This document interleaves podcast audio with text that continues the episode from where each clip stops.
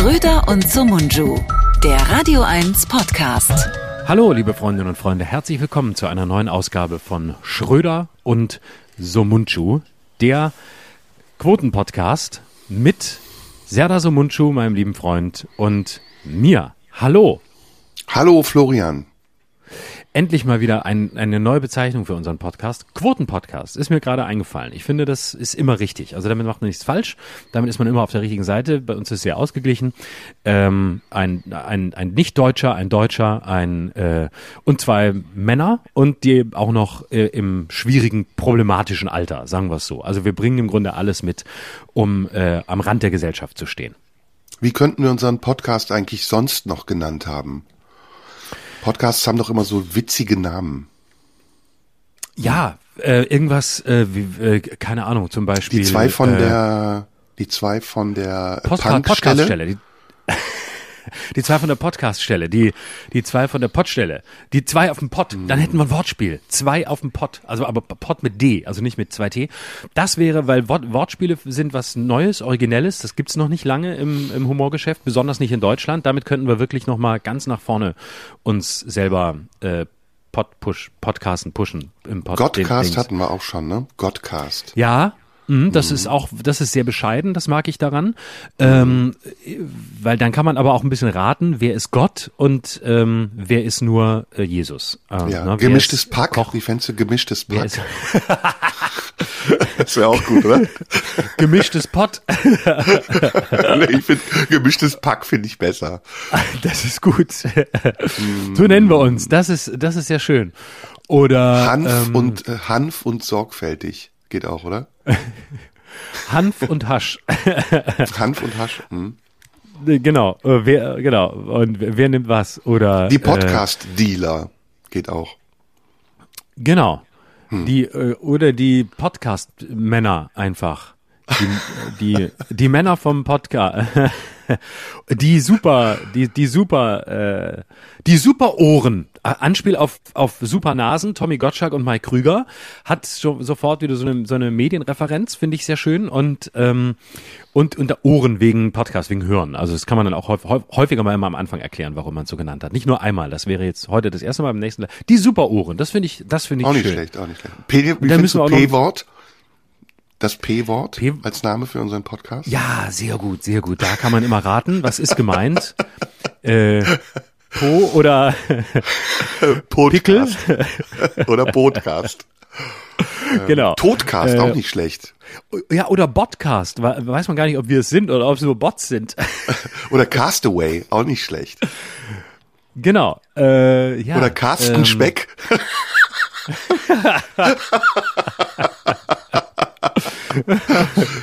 Lass uns unsere Zuhörer Carsten, dazu auffordern, uns Namen zu schicken. Was hältst du davon? Ja, originelle Namen für unseren Podcast, weil zwei Nachnamen von zwei Männern, das ist relativ unoriginell. Da würden wir gerne, vor allem S und S sind auch, S sind zwei schwierige Buchstaben in Deutschland, vor allem mhm. hintereinander.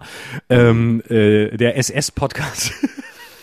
Das wird auch intern häufig bei Radio 1 sehr kontrovers diskutiert, ob das SS auf Dauer geht oder ob da, es ist noch keinem aufgefallen, glaube ich. Aber jetzt, wo wir es selber ansprechen, haben wir uns selbst entwaffnet. Aber vielleicht könnten wir da noch was Schönes, was Schönes finden. Ja, man könnte ähm, natürlich damit auch spielen, ne? Man könnte damit auch spielen. Podcast ja. SS. genau. ähm, schickt uns doch bitte Namen äh, per Post. Äh, Serda weiß die Adresse. Ähm, Marlene Dietrich Allee 20 in 14482 genau. Potsdam. Wir kriegen übrigens viel Post, ne? Ich weiß, äh, ich krieg hm. auch wahnsinnig viel Post. Wenn ihr digital schon seid, wenn ihr zu denen gehört, ähm, dann könnt ihr mir gerne auch digital äh, digital E-Post zukommen lassen. Und zwar der Kanal ist noch nicht so bekannt.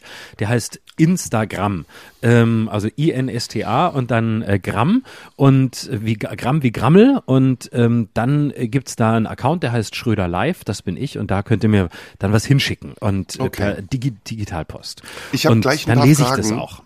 Ich habe gleich ja. ein paar Fragen, die sich darauf beziehen, ähm, bevor du mit deiner Themenpalette kommst. Ähm, mhm. Hast du Telegram?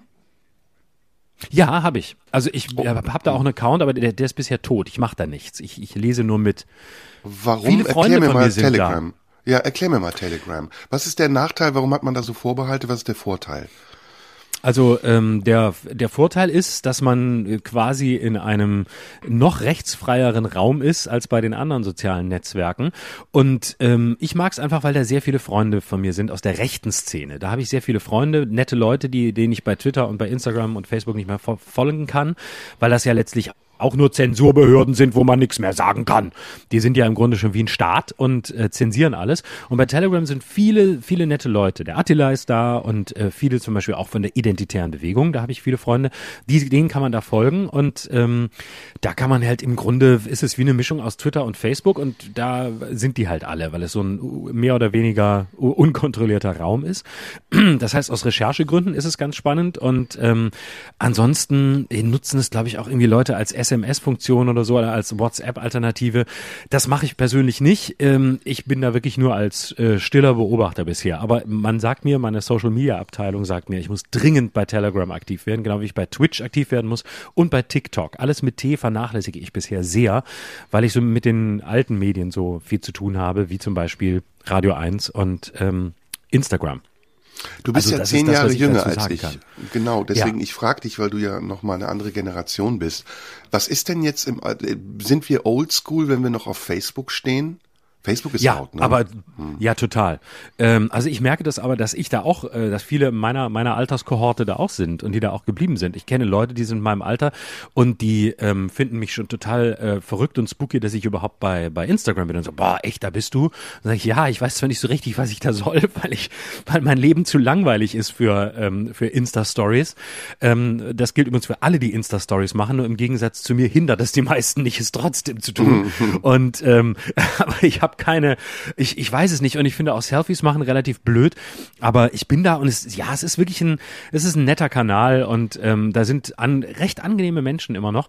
Facebook, Facebook? ist aber sehr angesagt. Nee, bei Insta, Nein, bei Instagram. Bei Insta. Genau. Mhm. Facebook ist, ja, aber es ist, Facebook ist halt immer noch der, der Kommunikationskanal für viele jenseits der 30, zu denen ich ja auch gehöre, auch wenn ich es ungern zugebe. Aber im Grunde ist man da, ist man da raus. Also die ganz jungen Leute, zu denen wir ja ähm, auch gehören wollen, die wir auch ran müssen, ähm, mhm. Die sind alle bei, bei TikTok und, und so und bei Telegram und was es da so alles gibt. Aber ich habe irgendwann auch gedacht, ich steige aus aus dem Game. Ich kann nicht alles machen. Ich will auch nicht alles machen. Ich habe noch ein, ich habe noch ein bisschen mehr zu tun, als immer nur äh, irgendwie äh, Leuten irgendwie ein paar Sätze äh, zu geben, von denen ich dann auch wieder das Gefühl habe, dass sie vielleicht ein, zwei Mal durchdacht worden sein sollten, bevor man sie in die Welt rausbläst.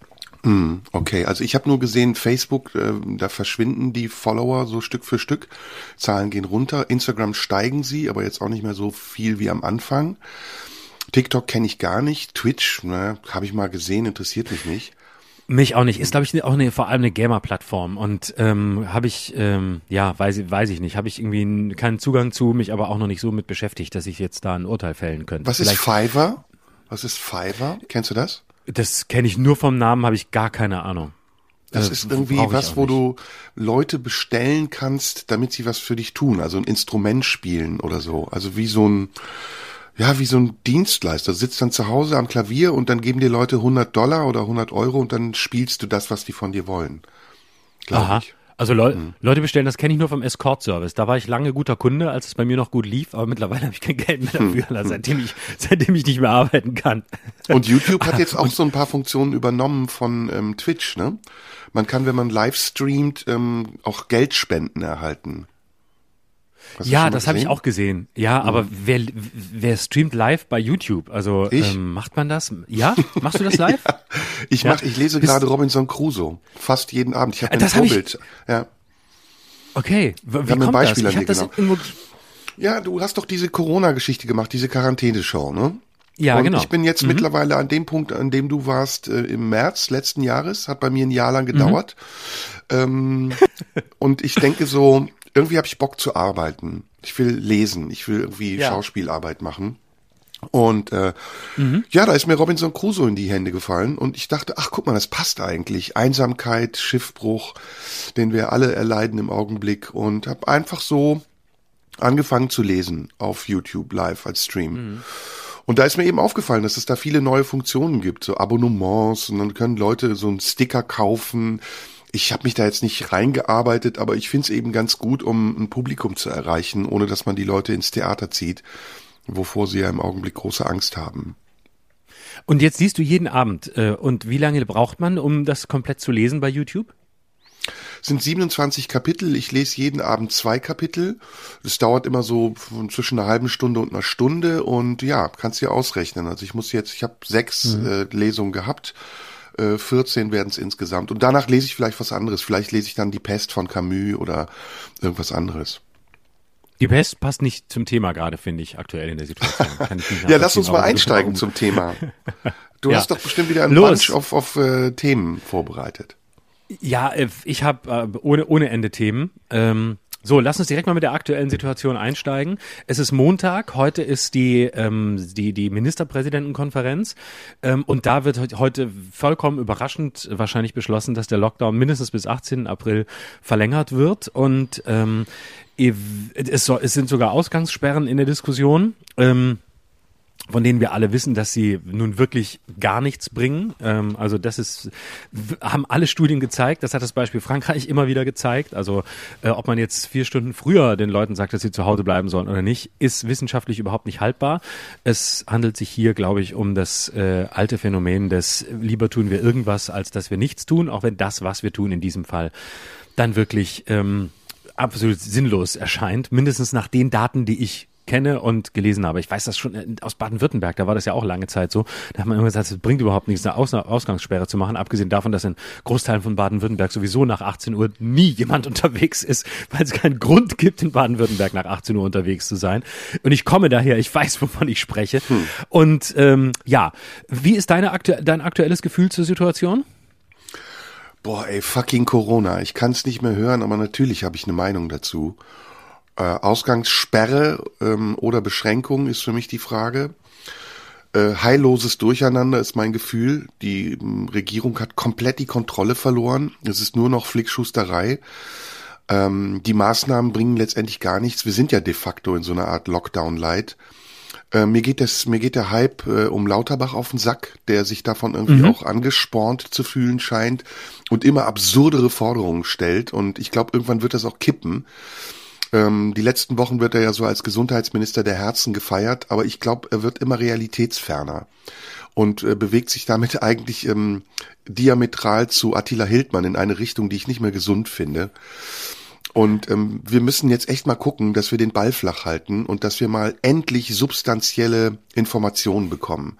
Also zum Beispiel, ähm, wie viele Schnelltests sind im Umlauf? Wie ist die Quote der Positiven durch die Schnelltests gestiegen?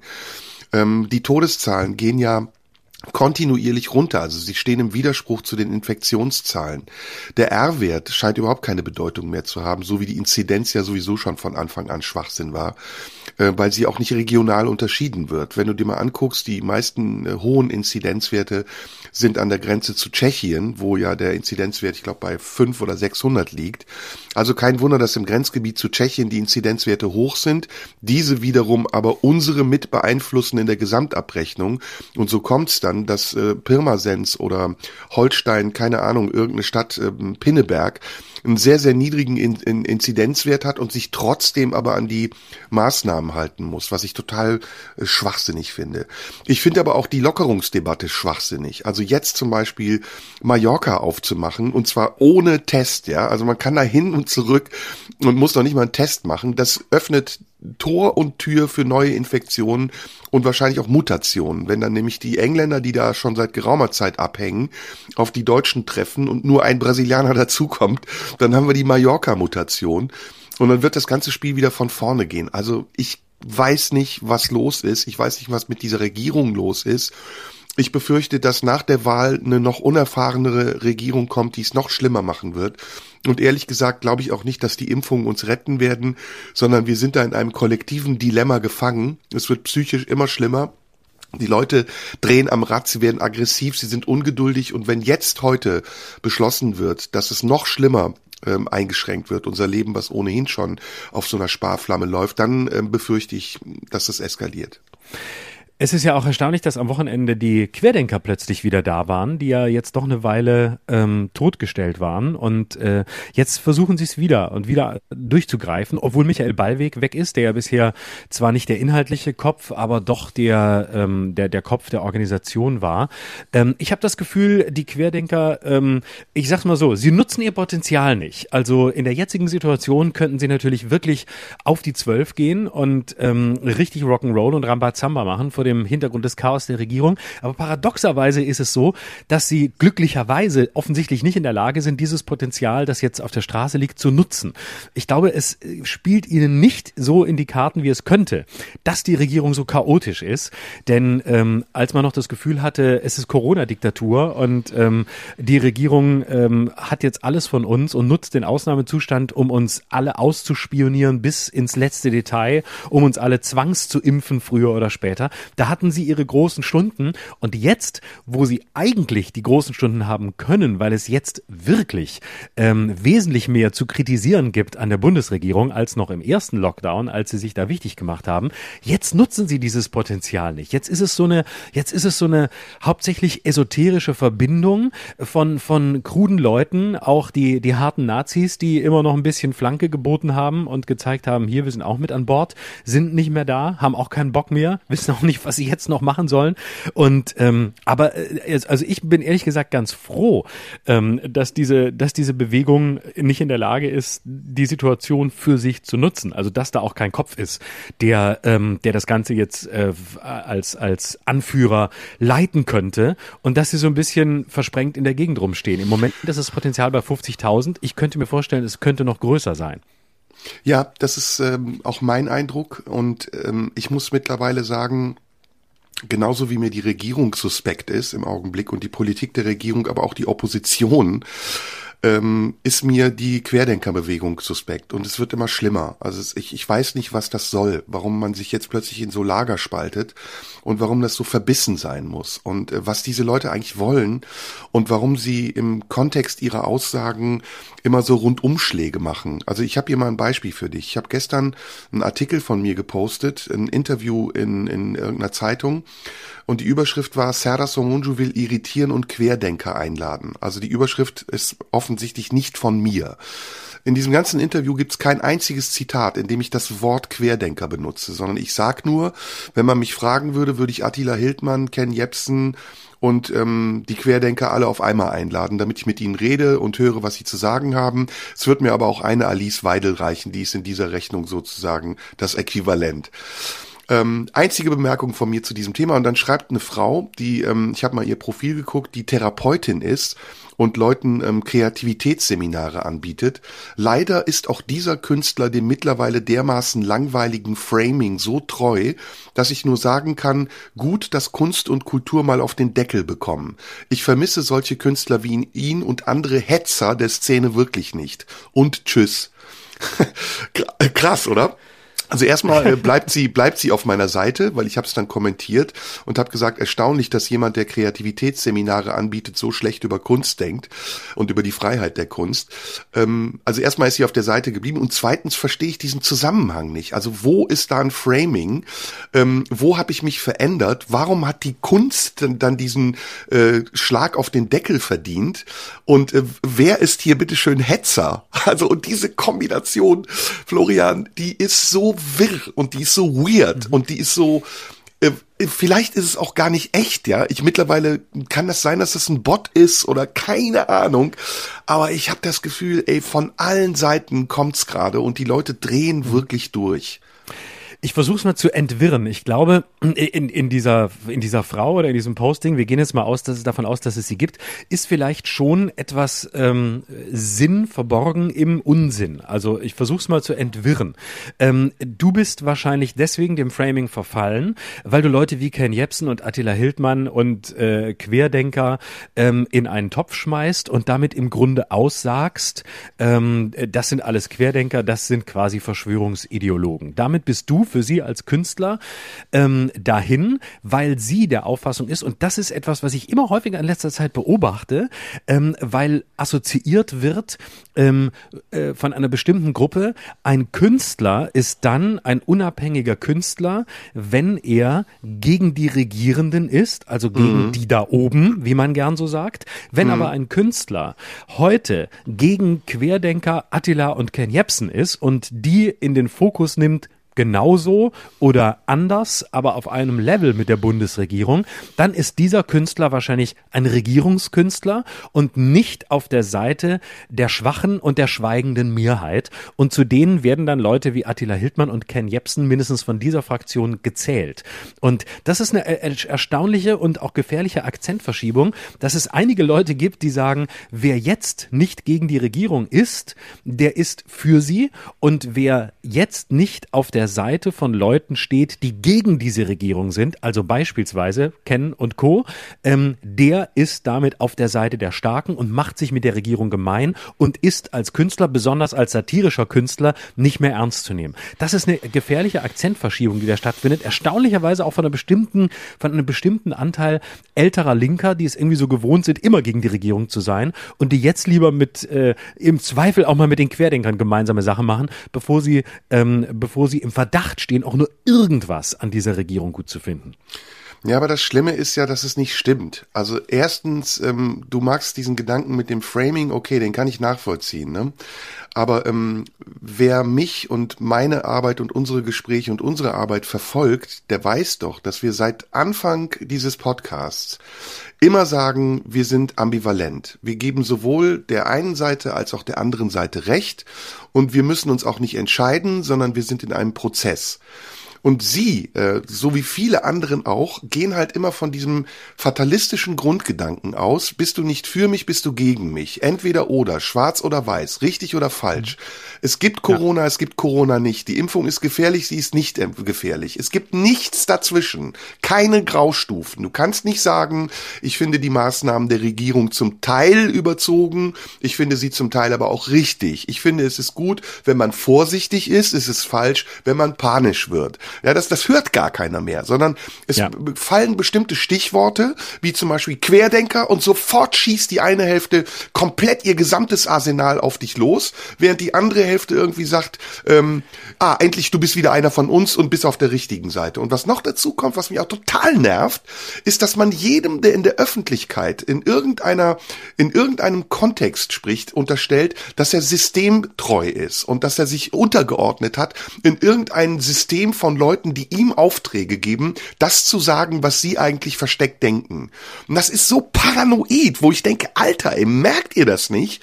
Und, und nutzt ihr eigentlich die Möglichkeiten, die ihr habt im Internet, in der Öffentlichkeit, euch irgendwie zu produzieren, noch sinnvoll? Oder ist das nur noch irgendwie ein Wurmfortsatz eures Wahnsinns, den ihr da auslebt? Es ist eine große Sehnsucht nach ähm, Eindeutigkeit. Und es ist, glaube ich, eine große Sehnsucht danach, dass jemand etwas sagt und damit zu einem Lager gehört und man kann ihn entweder dafür ähm, töten oder äh, hängen oder umgekehrt heilig sprechen. Ähm, das sind die äh, im Moment scheinbar bei einigen die Alternativen. Ich, ich hatte eine ganz ähnliche Erfahrung wie du. Ich habe vor einiger Zeit mal bei Twitter gepostet, als es um diesen Satz der Kanzlerin ging, es wird in nächster Zeit keine neuen Freiheiten geben. Und äh, dann habe ich geschrieben, Grund, äh, Grundrechte werden jetzt zu neuen Freiheiten. Ich glaube, dass Ding ist ihr entglitten. Das war eine Anspielung auf den, den Satz von ihr damals, den sie offensichtlich in einer internen Runde gesagt hatte. Ähm, das Ding ist uns entglitten, nämlich Corona ist uns entglitten, wir haben die Kontrolle verloren. So. Und dann habe ich das gepostet, ähm, weil einfach nur, weil ich es problematisch finde, wenn Grundrechte ähm, sprachlich umfunktioniert werden zu neuen Freiheiten. Wenn, dann sind es alte Freiheiten. Und ich finde das Denkmuster dahinter einfach gefährlich. So. Und dann kam in den Kommentaren sofort entweder Oh, das ist aber erstaunlich.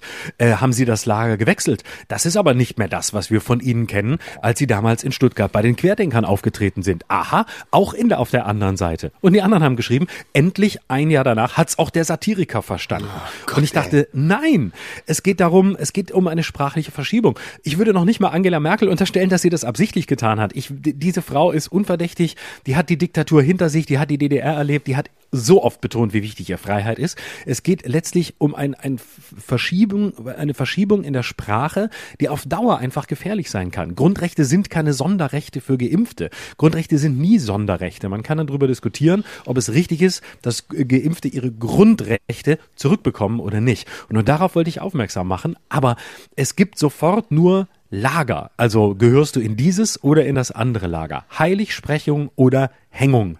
Das sind, hm. das sind die Alternativen. Dazwischen gibt es tatsächlich besorgniserregend wenig. Ja, haben wir schon oft drüber gesprochen, aber es regt mich immer wieder auf und ich möchte mich jetzt nicht reinsteigern.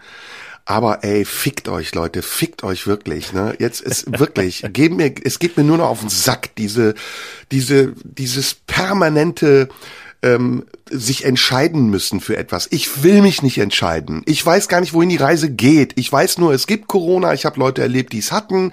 Eine Hälfte sagt, ich habe gar nichts gehabt. Die andere Hälfte sagt, ich war auf der Intensivstation. Es gibt Infektionen. Es gibt auch Leute, die in meinem Umfeld mittlerweile infiziert sind. Also steigt es offensichtlich auch an, die Zahl der Infizierten. Und trotzdem ist nicht alles, was die Regierung macht, richtig. Jens Spahn ist ein Lulli. Ja, der hat diese ganze, diese ganze Pandemie so verkackt. Ja, und er tut immer noch so, als hätte er sie im Griff. Er hat irgendwie Masken verscherbelt an seinen Ehemann oder einen Deal ihm verscherbelt. Ähm, die Impfstoffe kommen viel zu spät. Das sagen wir doch hier. Ich meine, wir reden doch hier Klartext. Wir sagen doch genau das, was die Leute auch auf der Straße sagen. Die sagen, äh, Corona gibt's gar nichts. Und da, da ist eine riesen Schnittmenge. Und warum kann man nicht das Gute aus dieser Schnittmenge rausnehmen und sagen, ey, guck mal, da haben wir einen Konsens, da sind wir einer Meinung. Und das Irre und das total Abwegige zur Seite legen und sagen, okay, ey, geh auf einen Esoterik-Kongress oder äh, trink Bachblütentee oder mach was du willst. Schrei in deiner Wohnung Heil Hitler. Leck mich am Arsch. Ja, aber lass mich in Ruhe mit deiner Überzeugungstirade und vor allen Dingen mit dieser Unterstellung, dass ich dumm bin und Dinge nicht mitbekomme. Ich bekomme genug mit, aber ich lass mir die Zeit, mir ein Urteil darüber zu bilden und ich will es vielleicht auch gar nicht haben. Vielleicht will ich mich nur schützen oder vielleicht will ich mich auch nur schützen lassen, ja, und nicht von Schizos besprechen lassen. Und das ist so eine Atmosphäre, ey, die geht mir mittlerweile, also du merkst, ich bin auch aggressiv und wütend, so auf den Sack. Äh, wir brauchen im Augenblick nichts dringender als Vernunft, ja. Und wir brauchen nichts dringender als Geduld. Wir brauchen nichts dringender als einen wohlwollenden Umgang miteinander und nicht Verdächtigungen und Anklage und Wut und Aggression, die wir verpacken in das, was wir sowieso schon an Frust mitgebracht haben. Die Leute, die auf die Straße gehen, die kritisieren ja nicht nur Corona. Die haben einen prinzipiellen Vorbehalt gegen Politik. Die haben ein prinzipielle Ressentiments gegen alles, was von angeblich oben kommt, leben aber hier im Wohlstand und haben den Arsch im Warmen. Und das erste, was sie machen wollen, wenn sie ein Stückchen Freiheit möchten, ist, dass sie nach Mallorca fliegen und da wieder ansetzen, wo sie vorher aufgehört haben. So geht das aber nicht. Ja, Corona hat unser Leben verändert und wir müssen uns auch anpassen an diese veränderten Umstände und wir können von Glück sprechen, dass wir eine Regierung haben, die sich den Arsch dafür aufreißt, uns zu schützen. Ich sage das jetzt nicht, weil ich konform bin oder ein Systemling bin, sondern ich sage das, weil ich weiß, dass es andere Länder gibt, in denen die Leute noch nicht mal eine Überbrückungshilfe bekommen, in denen sie noch nicht mal irgendwie eine Maske bekommen, die sie für zwei Euro, 20 Cent oder 20 Euro bekommen, sondern wo das Geld darüber entscheidet, wer gerettet wird und nicht. Und da können wir froh sein, weil dieses Ding ist ja nicht nur in Deutschland, sondern es ist weltweit ein Problem. Und deswegen verstehe ich es gerade nicht, dass die Leute nicht auf ihren Instinkt zurückfallen und sagen, ey, wir müssen jetzt zusammenhalten, wir sollten jetzt mal aufhören, uns zu vergeuden im Internet und Leute zu beschimpfen, die sich die Mühe machen, uns zu bereichern dadurch, dass sie ihre Gedanken öffentlich teilen, sondern die treten uns halt noch in die Eier und sagen, endlich ist es soweit, ich kann auf so eine Kunst verzichten. Kannst du nicht! Du kannst auf diese Kunst nicht verzichten, weil du dann zu Hause sitzt und vertrocknest vor Langeweile. Punkt. Hörst du mich noch? Ja. Diesen vier Minuten Ausschnitt wird jemand rausholen und ich weiß nicht, was da drin sein wird, aber ich hab's einfach mal mir von der Seele gesprochen. Geht's dir nicht genauso? Hast du nicht diese Momente auch? Doch, ähm, in mir wächst tatsächlich da auch eine, ja, so eine, so eine, so eine Verzweiflung auch. Also ähm, so eine, so eine Verzweiflung hinsichtlich ähm, äh, des, des Sprechens in Anführungszeichen. Also vorne wegzuschicken, Achtung, so ist es jetzt gemeint und so denke ich. Und es gibt beide Seiten. Und es gibt äh, die Seite, die, die Jens Spahn äh, für den schlechtesten Gesundheitsminister seit sehr langer Zeit hält. Und es gibt gleichzeitig denjenigen, der ähm, äh, Karl, von Karl Lauterbach genervt ist und der trotzdem anerkennen kann, dass Karl Lauterbach ähm, ein, ein Experte ist. Und äh, es, es gibt die Seite, die sagt, ja, wir müssen äh, uns angucken, was äh, auch die Irrsten von sich geben und der das wissen will und der das auch hier äh, reinträgt und sagt, hey, lass uns doch mal gucken, wo haben die denn vielleicht recht? Und äh, haben die recht, haben die recht, du hast recht, die haben die recht. Und so, und, du weißt, du, weißt doch immer alles. Wie du, äh, der Schröder ist ein Wendehals. Äh, ich weiß auch nicht mehr, wo er steht. Doch, ich weiß, wo ich stehe. Aber ich bin, ich bin an so einem Punkt, dass ich, ich habe lange drunter gelitten, dass ich mich äh, in keinem Lager je zu Hause gefühlt habe. Und ähm, in wirklich gar keinem. Und ich habe lange gedacht, irgendwas stimmt mit mir nicht. Und irgendwo muss man doch mal sagen, da ist meine, meine ideologische Heimat oder was auch immer. Und als was würde ich mich bezeichnen? Und mittlerweile habe ich das Gefühl, nee, ich will das auch gar nicht mehr. Ich habe keinen Bock mehr zu irgendeinem Lager zu gehören. Ich will auch nirgendwo nicht mehr dazugehören und irgendwie mich für die, mich für einen der Guten halten. Ich glaube, die, Ur, die, die Ursache, ähm, die, der Ursprung allen Übels ist der Moment, in dem man sich auf der richtigen Seite wähnt. Der Moment des Grauens fängt an, wenn man glaubt, dass man einer von den Guten ist und dass man es verstanden hat und dass man, dass man so wahnsinnig vernünftig ist. In dem Moment, in dem man das von sich selbst glaubt, ähm, fängt man an, ein Arschloch zu werden. Davon bin ich überzeugt. Ähm, sobald die eigene, so die eigene, sobald die eigene Über, Überlegenheit, moralische Überlegenheit da ist, ähm, in dem Moment ähm, fängt man an, ähm, abzustürzen ins, ins, ins Grauen und ins Barbarische. Das ist meine Überzeugung. Mm. Das ist meine einzige Überzeugung. Ja. Und ähm, ich glaube, da es geht um, um, um, um den Versuch, so frei wie möglich zu werden. Und damit meine ich jetzt nicht esoterisch frei zu werden, sondern frei zu werden in der Unvoreingenommenheit der Welt gegenüber, die aber das Urteil und auch äh, das harte Urteil nicht ausschließt. Unvoreingenommenheit heißt nicht Haltungslosigkeit oder oder ähm, ja, ich nehme alles hin und es ist schon alles hat alles seine Berechtigung, sondern immer wieder neu hinzugucken und dann kann man auch sagen, ähm, ich find's aber scheiße und ich lehne es ab und ich äh, lehne das Denken, ähm, keine Ahnung, von Ken Jebsen ab. Aber trotzdem hat er vielleicht zwei Punkte, wo ich sage, hey, ähm, er spürt was und was ist es denn, was er spürt und wo er recht hat. Und das ist alles, darüber kann man, darüber möchte ich mich wieder austauschen können. Ich möchte wieder Versuche machen mit der Wahrheit. So hat es Nietzsche mal gesagt und das finde ich das Schönste. Versuche mit der Wahrheit. Geil, du sprichst das Thema an, das ich am Ende der Sendung heute habe, aber nur noch mal ganz da, kurz dazu. Also es gibt ja zwischen konform, konsequent ähm, noch ein, ein Zwischending, nämlich konziliant. Also dass man versucht, auch Zugeständnisse zu machen und zu sagen, okay, äh, wir verstehen, was eure Vorbehalte sind, aber wir teilen sie nicht vollends, sondern wir haben auch äh, Zweifel an dem, was ihr sagt. Und dieser Kompromiss, der dann am Ende daraus entstehen kann, das ist produktiv. Aber was wir im Augenblick machen, ist eben eine Forderung zu stellen, von einer Gegenseite sich zu unterwerfen und damit nur noch auf Konflikt aus zu sein. Und ich verstehe das nicht. Also mir leuchtet es nicht ein, dass in einer Situation, in der nichts schädlicher ist, als noch einen gesellschaftlichen Konflikt heraufzubeschwören, Menschen beharren darauf, dass sie Recht haben und sich nicht darauf einlassen, dass es eine Gegenseite gibt, die vielleicht eine bereichernde Meinung haben kann, von der man Teile übernehmen kann. Ja, es geht nicht darum, dass man sich überzeugen, überfahren, einkerkern lässt von der Meinung des anderen.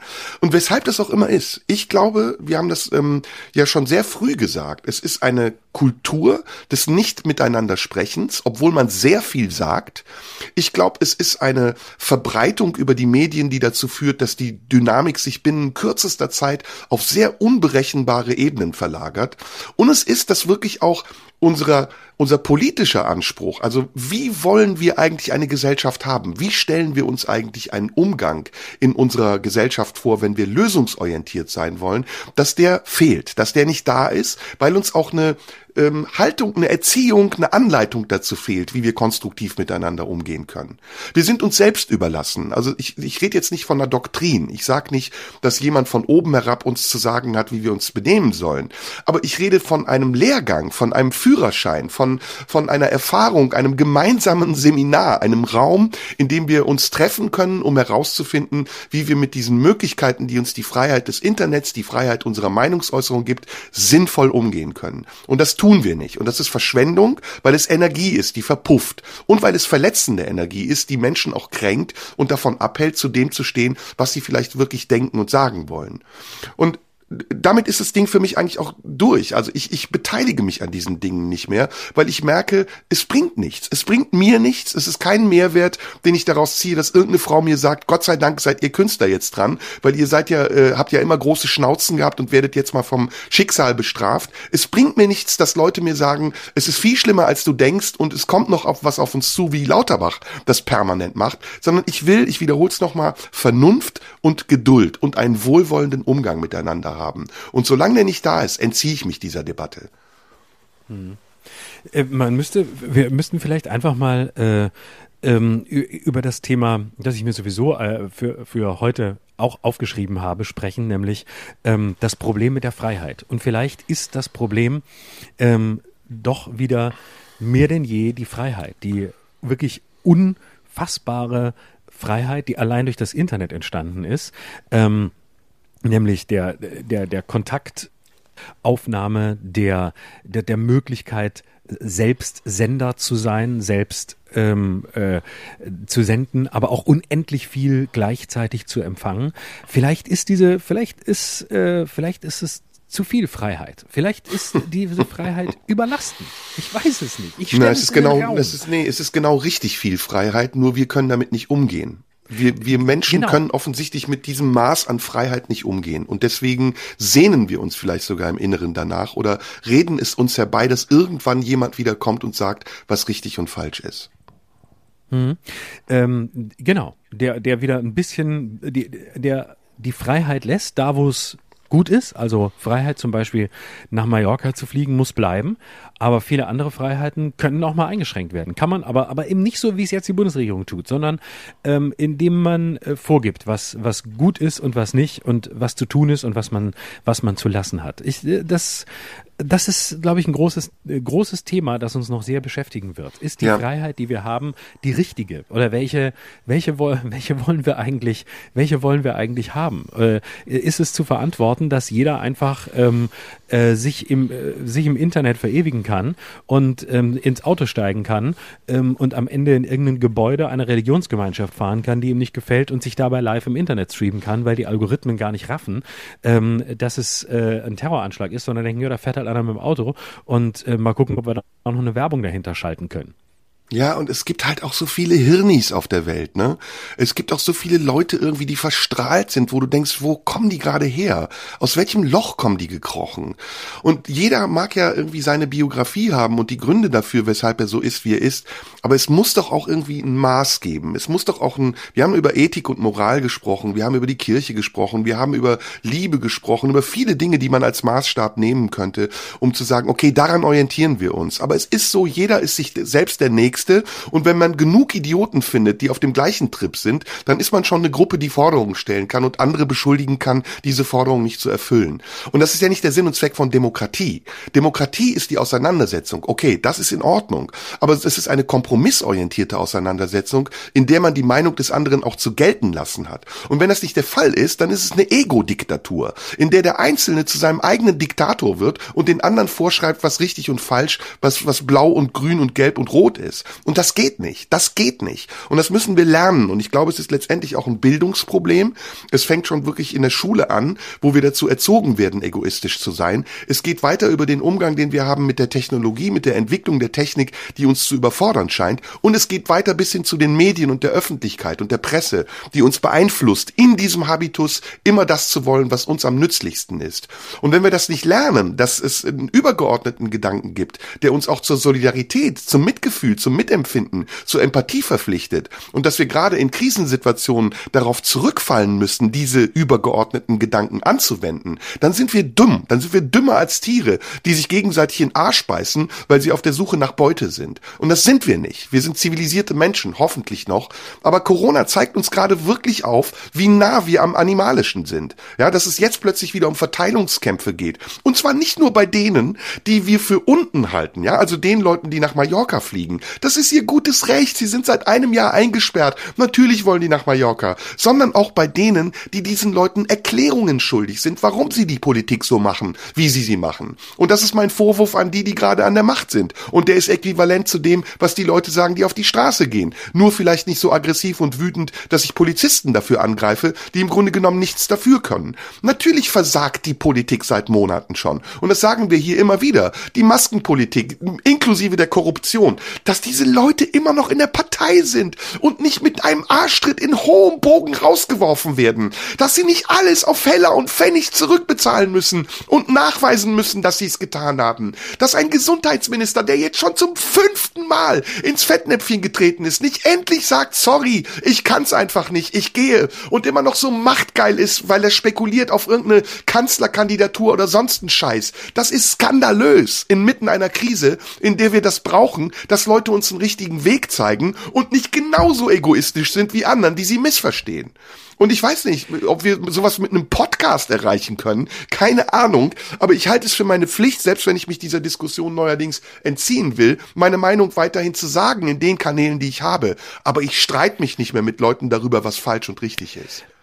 Ich muss an dieser Stelle Jens Spahn leider in Schutz nehmen. Jens Spahn Ach, komm, hat schon, bevor die ganze Scheiße angefangen hat, gesagt, wir werden uns viel verzeihen müssen. Und erst jetzt verstehen wir diesen Satz, wie er eigentlich gemeint war, nämlich ihr werdet mir mir ja genau, ihr werdet mir das war so im Vorhinein schon angekündigt, dass er Scheiße bauen wird. Er wusste es, er wusste Ich werde es. übermorgen jemanden erschießen. Können Sie mich jetzt schon freisprechen? Ganz genau, genau so war das gedacht. Wir werden uns viel verzeihen müssen und er hat nur uns gesagt, aber ich gemeint, das ist eine Botschaft und da bin ich gerne Querdenker, weil ich sage, das hat er alles gewusst. Er hat das, das ist eine a priori Entschuldigung. Das ist eine ganz neue Kategorie. Das hätten sich die ganzen Maskenaffären-Fuzis, die Nüssleins und Co. mal überlegen müssen, schon vorher zu sagen, wir werden am Ende sehr viel Geld ausgegeben haben und wir werden sehr viel Provision bezahlt haben. Und der hätte gesagt, ja, was? Nochmal? Wie? Verstehe ich nicht. Und im Nachhinein wird es alles sinnvoll. Und ja. ähm, das muss man Jens Spahn wirklich, das muss, das muss man ihm zugutehalten. Aber ähm, es ist echt, äh, aber er ist wirklich der, der Wahnsinn, dieser Typ. Es ist, es wird alles wahr, was was ich immer über diesen Mann gedacht und gesagt habe, nämlich, dass er wirklich das, der, der gefährlichste Typ ist, ähm, der, der im Moment in der Bundesregierung sitzt, der äh, sich gerne bereichert, der äh, versuchen will zu verschleiern, was, äh, was sein Haus kostet, Journalisten gerne äh, in die Schranken weisen möchte, weil diese verdammte Pressefreiheit nervt. Und er nach und nach zeigt er das alles und äh, er, aber es ist klar, wie bei allen illiberalen äh, Herrschern hat er das Gefühl, er ist am richtigen Platz und alle anderen machen es falsch und er macht natürlich alles richtig und deshalb bleibt er. Weil der Typ wirklich völlig von der, von der, äh, der, der ist weg von der, aus, äh, von, von der Wirklichkeit. Ich glaube, der ist, der ist wirklich mittlerweile eine ernsthafte Gefahr, so wie, wie, ja. wie der auftritt. Na, und die Maßnahmen, das war die Büchse der Pandora zu öffnen. Also einmal angefangen, diese Maßnahmen durchzuziehen, bleibt dir nichts anderes übrig, als entweder eine Steigerung anzustreben, die immer weiter ins Absurde geht und auch nicht durchführbar ist, oder zu erklären, warum du sie seinerzeit gemacht hast und jetzt nicht mehr machen willst oder jetzt machen willst, weil du sie seinerzeit nicht gemacht haben willst. Aber wir sind am, also aus meiner Sicht sind wir am Limit. Wir können nicht mehr machen, als jetzt noch eine Ausgangssperre zu verhängen. Die Zahlen werden dann vielleicht die ersten paar Wochen wieder runtergehen. Das ist aber nicht der Grund. Ja, also der Grund liegt nicht darin, dass die Leute auf den Straßen rumlaufen und sich deswegen die Inzidenzzahlen und die Infektionszahlen erhöhen, sondern der Grund liegt in der Inkonsequenz der Maßnahmen. Während du auf der einen Seite den Einzelhandel verbietest und absurd absurdeste Regeln aufstellst, 50 äh, Meter Abstand, nur einer geht shoppen nach vorheriger Anmeldung, tummeln sich die Leute in den Supermärkten, weil die nämlich angefangen haben, alle Alltagswaren anzubieten und den Leuten ihr Shopping-Erlebnis zu geben. Während du in Baumärkte gehen kannst, wo du in der Schlange stehst mit 18 Leuten, äh, die nur eine halbe Maske tragen, sollst du draußen im Freien möglichst mit 2,5 1,5 Meter Abstand, niemanden treffen und sich mit niemandem unterhalten und wirst von Polizeiautos gejagt, wenn du im Park irgendwie ein Picknick machst. Also das ist doch der Schwachsinn. Und das ist doch wirklich mhm. eine Einladung für alle Leute, die sagen, hier stimmt etwas nicht. Und ich verstehe nicht, warum wir das nicht hinbekommen. Also auch wir beide, da irgendwie eine Ordnung hinzubekommen, einen Plan aufzustellen, der uns mittel- und langfristig vor dieser Katastrophe bewahrt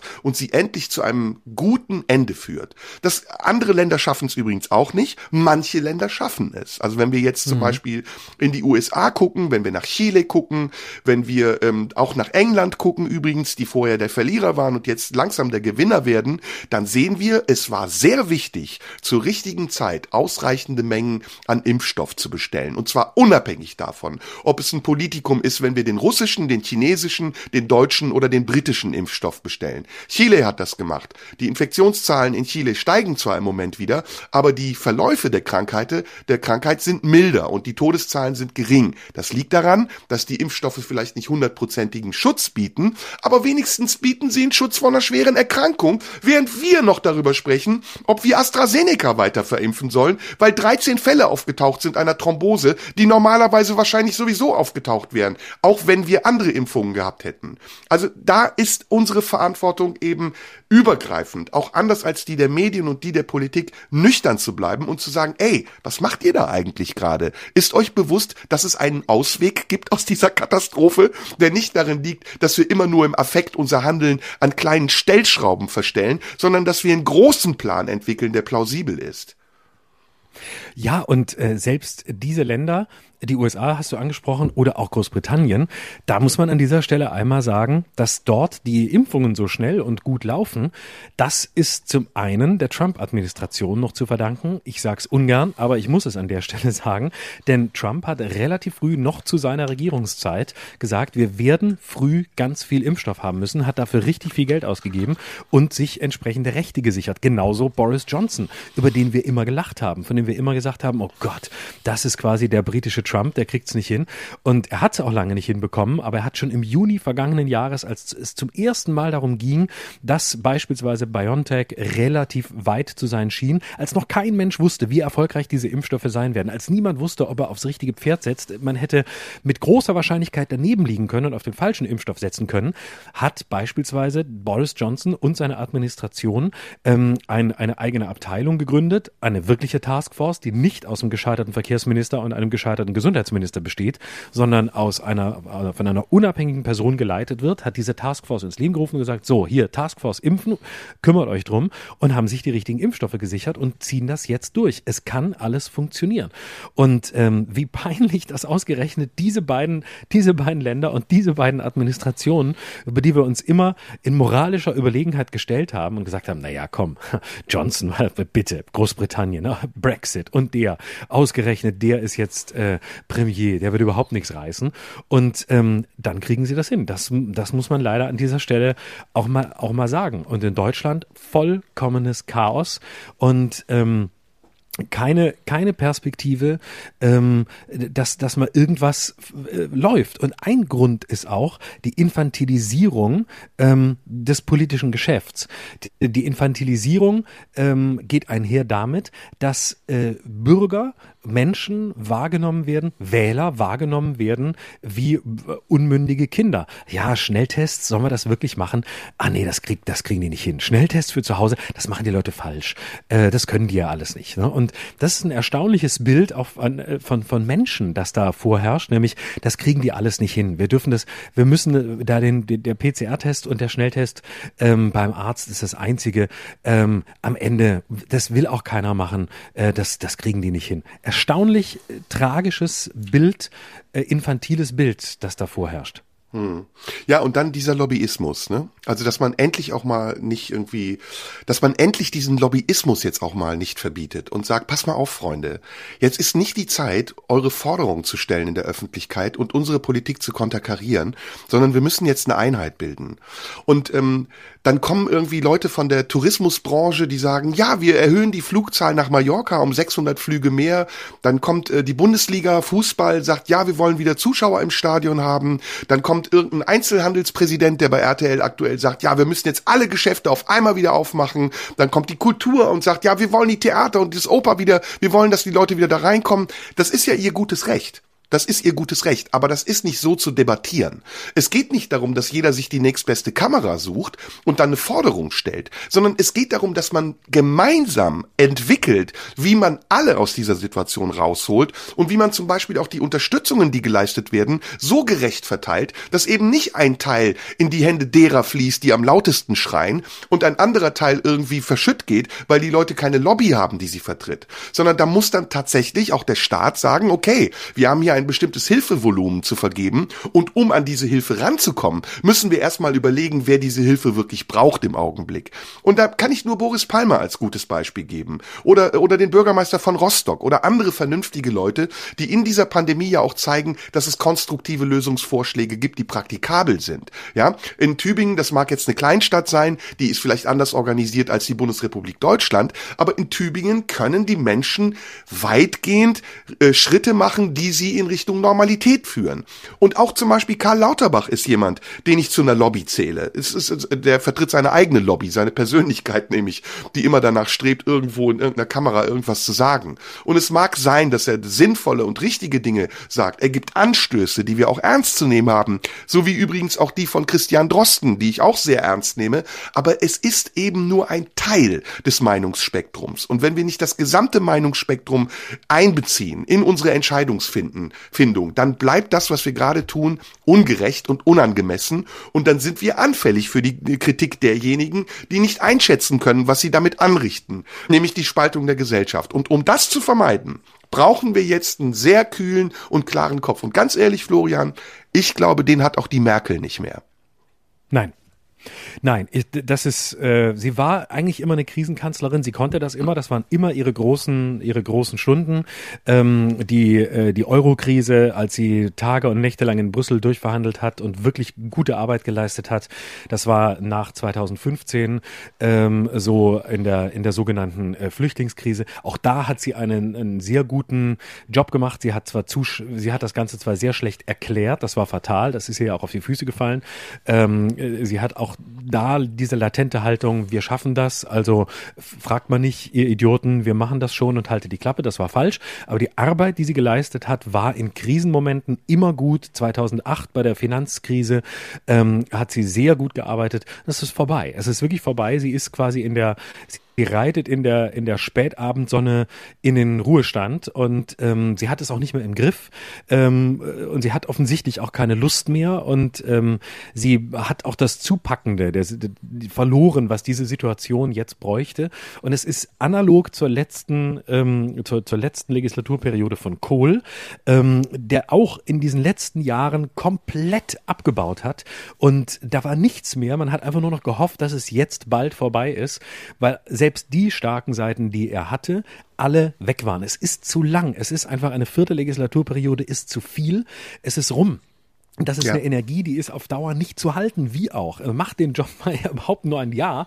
Und ähm, das ist auch nachvollziehbar, aber da muss man, das, das muss man bleiben lassen. Und es ist, Kohl hatte den Vorteil, dass er wirklich in Ruhe diese 90er Jahre da absitzen konnte und dann kam Schröder.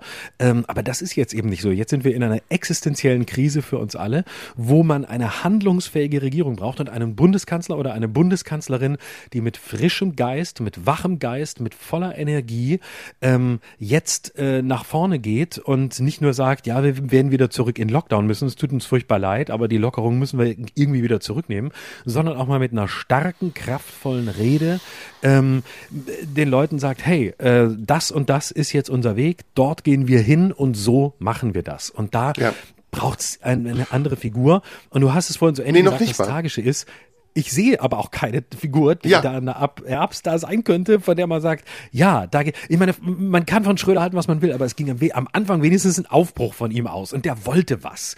Und äh, der, der, man hatte den Eindruck, hey, da kommt irgendwie ein Typ, der ist anders, der, der, der, der hat ein, der hat irgendwie ein Ziel, der, der will da rein und äh, vielleicht will er auch nur da rein, aber man hat wenigstens eine Idee von etwas anderem mit ihm verbunden. Und da ist jetzt null, also Laschet, Söder, Söder. Nee, das hängt auch nicht an Personen. Also ich, wir haben diesen Lösungsvorschlag schon gegeben und ich finde auch, dass wir sehr konstruktiv gewesen sind schon zu Beginn dieser Krise und ich möchte ihn nochmal wiederholen. Warum haben wir keinen nationalen Krisenstab? Warum sind wir immer noch im Föderalismus verhaftet? Warum? Warum kommen wir aus diesem föderalistischen Wirrwarr nicht raus, dass jeder Landesfürst für sich entscheiden kann, was er wie wann annimmt von dem, was besprochen wird und wann nicht? Das ist totaler Bullshit. Wir brauchen einen nationalen Krisenstab, in dem jeweils unterschiedliche Meinungen gleicher Sparten vertreten sind. Also nicht nur ein Christian Drosten, sondern vielleicht auch ein Bakti oder wer sonst auch immer, wer ihm widersprechen kann, damit dieser Diskurs auf dieser Ebene auch mal ausgetragen wird.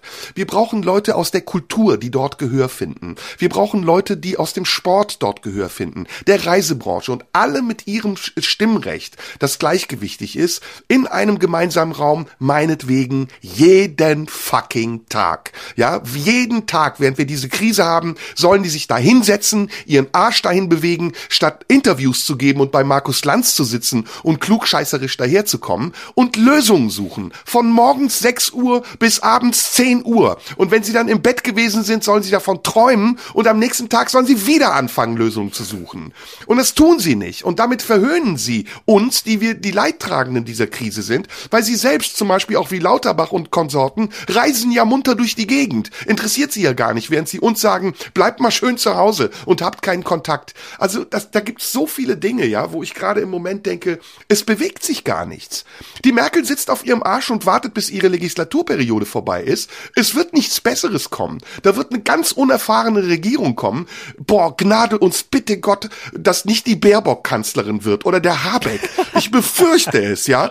Und dann wird das Ding nach drei Wochen wieder kollabieren und dann, oder noch schlimmer, die FDP kommt in die Regierung und irgendeine Wurst von der FDP wird Gesundheitsminister. Das wird noch schlimmer, als wir es jetzt haben. Und deswegen, warum gibt es keinen nationalen Krisenstab? Warum gibt es keinen europäischen Krisenstab, der dann meinetwegen am nächsten Tag tagt, nachdem wir national getagt haben? Und dann können wir gerne zurück wieder zum Föderalismus. Dann können wir gerne den Landesregierungen wieder die Hoheit geben darüber, ob ein Sportverein 50 Quadratmeter oder 500 Quadratmeter Platz braucht. Aber das sind schwerwiegende Entscheidungen von national übergreifender Bedeutung. Und das können wir nicht irgendwelchen äh, scheinbaren Experten überlassen, die irgendwo bei RTL aktuell um 19.15 Uhr ein Interview geben. Aber wären wir nicht die Ersten, die dann sagen würden, es ist, wird jetzt wieder nur getagt, es wird jeden Tag getagt, die tagen viel zu viel, die sollten jetzt mal aufhören zu tagen. Nö. Die sollten jetzt auch mal eine Entscheidung treffen. Nö. Ja, ich weiß es nicht. Äh, wären wir nicht die Ersten, die sagen würden, ach, es sind zu viele, das sind zu viele Stimmen, die da schon wieder mitreden. Ähm, das muss jetzt mal begrenzt werden. Da müssen, da reden einfach zu viele Leute aus zu vielen Fraktionen. Das war am Anfang ganz gut, aber im Grunde bringt das, bringt das auch Ja, aber viel. so reden ja noch viel mehr Stimmen mit und zwar dann, wenn sie nicht am Tisch sitzen. Das scheint ja so zu sein, sein, dass die, wenn die am Tisch sitzen, irgendwie einer Meinung sind, irgendwann, nachdem sie 20 Stunden gestritten haben, und dann fahren sie nach Hause und geben auf Clubhouse oder sonst wo wieder ein neues Statement ab, was dem total widerspricht, was sie noch vor einer Stunde gesagt haben. Plus der Korruption. Also plus okay, der Tatsache, dass die ihr, ihr eigenes Süppchen noch im Hintergrund kochen, wie Jens Spahn, der ja die Öffentlichkeit bewusst desinformiert. Lass uns doch mal äh, konstruktiv werden und überlegen, wer könnte in diesem Krisenrat sitzen? Wer muss da rein? Ähm, ja. Wer äh, und und zwar um, und jeweils ein paar Namen mit äh, mit mit kurzer mit kurzer Begründung. Leute, die uns Fangen wir mit den Virologen. In den, in den Krisenrat sollten. Also ja. Christian Drosten muss auf jeden Fall rein. Ja. Ähm, muss nicht, kann. Muss, muss nicht, kann. kann. Ja, also, ist, ne, aber ist Christian Nummer, Drosten. Ist unter, ist unter den Virologen schon die Nummer eins, würde ich auf jeden Fall reinnehmen. Gut, Henrik ähm, Streeck muss da nicht rein. Der kann bei Lanz bleiben. Ne? Also ich finde, Henrik Strick hat sich irgendwie selber irgendwie gerade ent, äh, entmystifiziert, indem er irgendwie äh, ganz seltsame Statements abgegeben hat, die ja heute auch nicht mehr so so stimmen. Aber gut, das ja, ist ein anderes Beispiel. Strick, äh, ja, Hendrik Stick ist, ist, ein, ist, äh, ist tatsächlich ein bisschen ein Problemfall geworden. Ist auch letztlich, äh, genau wie Alexander Kekulé, ein Typ, der, letzt, der, der ja aus einem ganz anderen Forschungsfeld kommt und der jetzt irgendwie, die, also die ich habe den Eindruck, das ist so einer, der jetzt die Gunst der Stunde nutzt, ähm, jetzt da irgendwie so ein bisschen mitzuspielen und, und auch in ein paar Kameras zu gucken. Und ähm, das wirkt mir alles zu, das wirkt mir alles zu inszeniert. Äh, das wirkt mir so, als würde er da jetzt einen Platz besetzen, der irgendwie noch frei ist. Alle sagen, wir müssen zumachen. Ähm, äh, also mindestens unter den Virologen, die Mehrheit, die gehört wird. Hendrik Strick sagt, nee, wir müssen irgendwie alles aufmachen. Und das ist, ach, es ist mir, man kann die Position vertreten, aber mir ist das alles zu, ich, ich äh, gucke jetzt mal nach auf, auf dem Plan, welche, welche Planstelle ist noch frei, die nehme ich ein und danach sortiere ich meine Argumente und ich nehme nicht meine Argumente, sondern ich passe sie der jeweiligen äh, Gemengelage so ein bisschen an. Das äh, würde ich, deswegen, nein. Weiter. Ähm, Karl Lauterbach? Als Beisitzer, aber nicht als ähm, Stimmberechtigter. Also er kann gerne. Den will ich, dem, ja, ich weiß, der, der Lauterbach-Hype ist gefährlich und ich wag mich jetzt weit hinaus und ich krieg wahrscheinlich auch dafür Schelte. Das war damals mit Greta Thunberg genauso.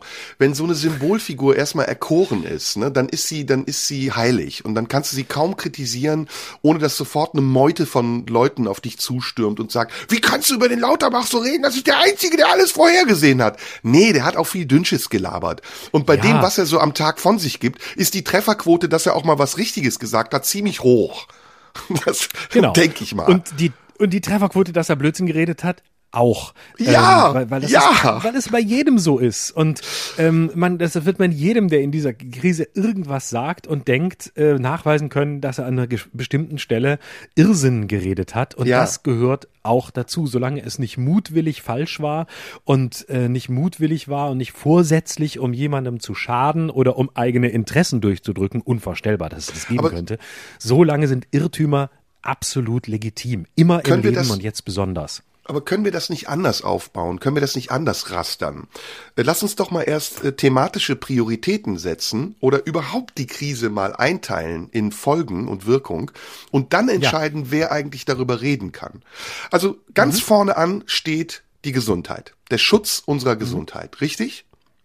Richtig. Das heißt, wer kann über den Schutz unserer Gesundheit entscheiden? Im Moment ist das so, dass das RKI an einer ganz zentralen Position sitzt und die Informationen und die Zahlen, die das RKI bündelt und rausgibt, dazu führen, dass sie Grundlage der politischen Entscheidungen werden. Ist das richtig? ja. Gut, mir ist das zu einseitig. Ich möchte noch eine zweite Stimme haben, die dem RKI widerspricht oder die zumindestens auflöst, wie die Zahlen zu deuten sind, die das RKI rausgibt. Denn die Zahlen, die das RKI rausgibt, sind nicht definierbar. Also zum äh, Moment, im Moment zum Beispiel, wissen wir nicht, was genau verursacht eigentlich die Steigerung der Infektionszahlen. Wir wissen es nicht. Keiner kann uns sagen, liegt es an den Schnelltests, liegt es daran, dass mehr getestet wird. Äh, woran liegt das? Warum gehen die Sterbezahlen runter? Das sagen die manchmal in Pressekonferenzen, aber das sagen die nicht so, dass es äh, äh, definierbar oder relativierbar ist. Okay. Ähm, wer könnte das sein? Wel- Welche, welche Institution könnte das sein? Es muss meiner Müssen wir Meinung die nach, schaffen oder ist die schon da? na, es muss meiner Meinung nach einer sein, der Mediziner ist, der vom Fach kommt. Also es muss ein Virologe oder ein Epidemiologe sein. Ähm, es darf kein Statist, äh, meinetwegen kann auch ein Statistiker dabei sein, aber der kann dann wieder nicht entscheiden, weil ein Statistiker höchstens eine Beilage ist zu einer Auseinandersetzung mit diesem Thema und nicht ein Entscheider. Ähm, Du, das, ich weiß nicht, es gibt sehr viele Virologen wahrscheinlich in Deutschland. Es gibt, es, Bakti war jetzt nur so ein Beispiel, weil der ja immer so als ähm, Opponent dargestellt wird. Man kann aber auch Ja, Wodak aber- fragen. Ja, da, da, bin ich unsicher. Also ähm, ich glaube, da gibt's Leute, die ähm, äh, andere Positionen vertreten und äh, Bak äh, trotzdem äh, mehr Ahnung haben. Also Bakti wäre mir zu weit weg. Wie wäre es äh, denn, wenn wir als Voraussetzung. Wie wäre es denn, wenn wir als Voraussetzung zur Teilnahme bestimmen, dass diejenigen, die in dieses Gremium kommen, keine Medienpräsenz haben dürfen? Äh, Ja, können wir machen. Da wird's natürlich schwer mit Namen. Wir wollten ja, Ja, aber Namen es gibt finden. doch, ja, aber gibt es denn nicht in Deutschland Fachleute, die wir nicht kennen? Gibt es nicht Virologen, die im Stillen arbeiten und totale Ahnung haben? Das mag sein, aber ich glaube nicht, dass es da noch jemanden gibt, der sich zu diesem Thema ähm, äh, bisher ähm, in Labor hervorgetan hätte und nicht längst aus dem Labor vor irgendeine Kamera gezerrt worden Hm, doch, wäre. glaub ich, Im glaub Zweifel auch gegen seinen Willen. Ich glaube, es geht nicht darum, dass wir jetzt Namen definieren, die wir selbst aus dem Fernsehen kennen, weil das ist ja schon die falsche Riege der Leute, die wir kritisieren. Das ist ja schon Nee, die das Riege der ja Leute. Ja. Das müssen ja keine Fernsehleute sein, das können auch, ähm, das können auch äh, Wissenschaftler sein, die wir vielleicht kennen, aber die ganz viele Leute nicht kennen, weil sie nicht den ganzen Tag sich mit diesen Themen beschäftigen, so wie wir es tun. Das kann ja auch sein. Ja gut, Also, aber dann können wir ähm, zu den Krankenhäusern sozusagen. Es gibt ja Fach, äh, es gibt ja äh, Städte, in denen es sehr, sehr gute Kliniken gibt. Also ich sag mal Tübingen zum Beispiel. Ne? Ist für Mediziner ja so wie Harvard in Amerika. Ähm, äh, Heidelberg ist eine Stadt, in der sehr viele Fachleute sich mit diesem Thema beschäftigen. Hamburg, Berlin, Charité. Das sind ja die, das sind die zentralen Kliniken unserer Republik, in denen die Koryphäen für dieses Gebiet arbeiten. Und man muss die nicht namentlich benennen. Man kann ja auch sagen, okay, wir gehen jetzt in diese Klinik, in der die Virologie auf dem neuesten und besten Stand ist und da reden wir mit Leuten unter Ausschluss der Öffentlichkeit. Muss noch nicht mal, kann auch öffentlich sein, aber wir reden jetzt nicht mit den Leuten, die sich hervorgetan haben dadurch, dass sie jede zweite Woche in einem Podcast sagen, wie schlimm alles werden wird oder eben vor dem Mikrofon stehen und sagen, dass alles nicht so schlimm werden wird, sondern wir reden mit Leuten, die eine rationale Einschätzung der Situation geben können. Aber das Spannende an deiner Idee ist doch, dass äh, in diesem Beirat. Wir äh, müssen aber weitermachen, ne? Allen, aus allen, aus allen Bereichen. Deswegen würde ich ja nur gerne ein paar Namen nennen, die, die, die wir in diesen Beirat holen. Damit wir Ist doch egal, aber lass uns Konstruktives doch leisten. einfach sagen, zwei Virologen, Punkt. Die Regierung soll Das sich drum war's? kümmern. Der Gesundheitsminister, ja, oder vier. Der, der Gesundheitsminister soll sich drum kümmern. Ist doch nicht mein Job. Der soll vier Virologen finden, die meinetwegen unterschiedlicher Meinung sind, und er soll selber entscheiden, wer das ist. Ich kann doch nicht beurteilen, wer ein guter Virologe ist. Nein, aber wir wollen noch Leute aus anderen Bereichen haben. Wir, soll- wir Ja, soll- dann lass uns weiter über die anderen Bereiche reden. Das will ich ja gerade machen. Genau darum geht's mir ja. Also Fußball. Eben nicht. genau. Sport. Äh, wer aus dem Fußball äh, Sport äh, ganz Nicht klar Uli nicht Hoeneß. Karl-Heinz Rummenigge. Äh, Nicht Genau. Rummenigge, ich wollte gerade nicht Rummenigge. Ja, da muss man dann Ähm. auch wieder aufpassen. Nimmt man den DFB-Präsidenten, nimmt man den Watzke, nimmt man irgendeinen Trainer, nimmt man, ne, dann, wir wollen ja mit den Lobbyisten sprechen. Wir wollen ja mit denen sprechen, die eigene Ansprüche stellen an die Regierung und wir wollen ihnen sagen, ob ihre Ansprüche wert genug sind, berücksichtigt zu werden. Und zwar gerecht. Jogi Löw kann's genug doch machen. Jogi Löw ist ein, ist ein zurückhaltender Typ, der ist relativ uneitel, der hat bald Zeit ähm, und äh, der kennt den Fußball sehr gut, der weiß, weiß worum es geht, wird ernst genommen. Warum nicht? Meine ich ganz ernst. Ja, auch da. Also wir müssen, glaube ich, da auch keine Namen nennen. Wir müssen gucken, dass wir eben aus diesem Bereich, und es geht ja insgesamt um den Sport und nicht nur um Fußball. Ne? Wir müssen ja jetzt auch den, den Breitensport berücksichtigen, die vielen kleinen Vereine, die seit Monaten nicht geöffnet haben. Und da brauchen wir sozusagen sowohl diejenigen, die aus der wirtschaftlichen Sicht des Sportsektors beurteilen können, was die Folgen dieser Krise sind, als auch diejenigen, die äh, vielleicht selber Sportler sind und aus dem Unterhaltungsaspekt heraus argumentieren. Aber das kann ja wiederum auch jemand, das kann der Innenminister, der ja auch für Sport übrigens zuständig ist, bestimmen. Ne? Und was brauchen wir noch? Welche Bereiche? ist- Kultur. Wir brauchen, wir brauchen ja Kultur, auf jeden Fall. Wir brauchen ganz wichtig, was überhaupt nicht gehört wird, die Psychologie. Ähm, Auch- auch definitiv. Ganz ein wirklich komplett un unterschätzter Bereich, der äh, aber so entscheidend ist und ähm, die, die, die, das Nicht-Anhören, das Nicht-Wahrnehmen der psychologischen Dimension dieser Krise ähm, wird uns noch ungeheuer auf die Füße Ja. fallen. Also Wir da, brauchen da bin den ich Einzelhandel. überzeugt. Wir brauchen Genau. den Einzelhandel, wir brauchen die Industrie. Wir brauchen, äh, aber auch wir brauchen äh, die Gesellschaftswissenschaften, also die, die Soziologie, die, Ja. ähm, die an, an der Schnittstelle steht zwischen den zwischen zwischen der Medizin und äh, den den Fachbereichen und äh, und der Kultur. Wir brauchen Gastronomie? Ähm, ja, auf jeden Fall. Ja. Ähm. so, und jetzt bilden wir Untergruppen. Jetzt machen wir mal einmal pro Woche, ja, lass uns das organisieren. Wir machen einmal pro Woche die, die, der nationale Krisenrat gesamt. Das komplette Plenum Ja. versammelt sich. Der Bundestag wird aufgelöst, der macht jetzt mal Pause und es wird ein nationaler Krisenrat einberufen. Vertreter der Parteien dürfen ähm, ihre Gesandten berufen, benennen, die dann in diesem nationalen Krisenrat die Meinung der Partei stellvertretend auch äh, repräsentieren. So, und dann bilden wir Untergruppen, Ausschüsse, und zwar Ausschuss Psychologie, Ausschuss äh, Sport, Ausschuss Kultur. Und die Leute müssen lösungsorientiert binnen einer bestimmten Frist, sie haben nicht lange Zeit, sie müssen binnen einer bestimmten Frist Vorschläge machen dazu, wie sie ihren Sektor am Leben halten und retten können. Ist das, ist das nicht möglich? Ich glaube nicht, dass wir dafür den Bundestag auflösen müssen, aber natürlich ist es, wäre das möglich zu machen, na klar. Also du kannst ja so einen Rat einberufen und äh, du kannst ja auch als Bundesregierung sagen, wir folgen jetzt wirklich diesem, diesem Rat. Im Grunde machen sie das ja, nur machen sie es auf viel zu, viel zu kleinem und viel zu engem Terrain und ähm, wagen sich nicht wirklich raus, genau die Idee zu verwirklichen, die wir jetzt gerade haben, äh, weil da wirklich alle mitreden würden.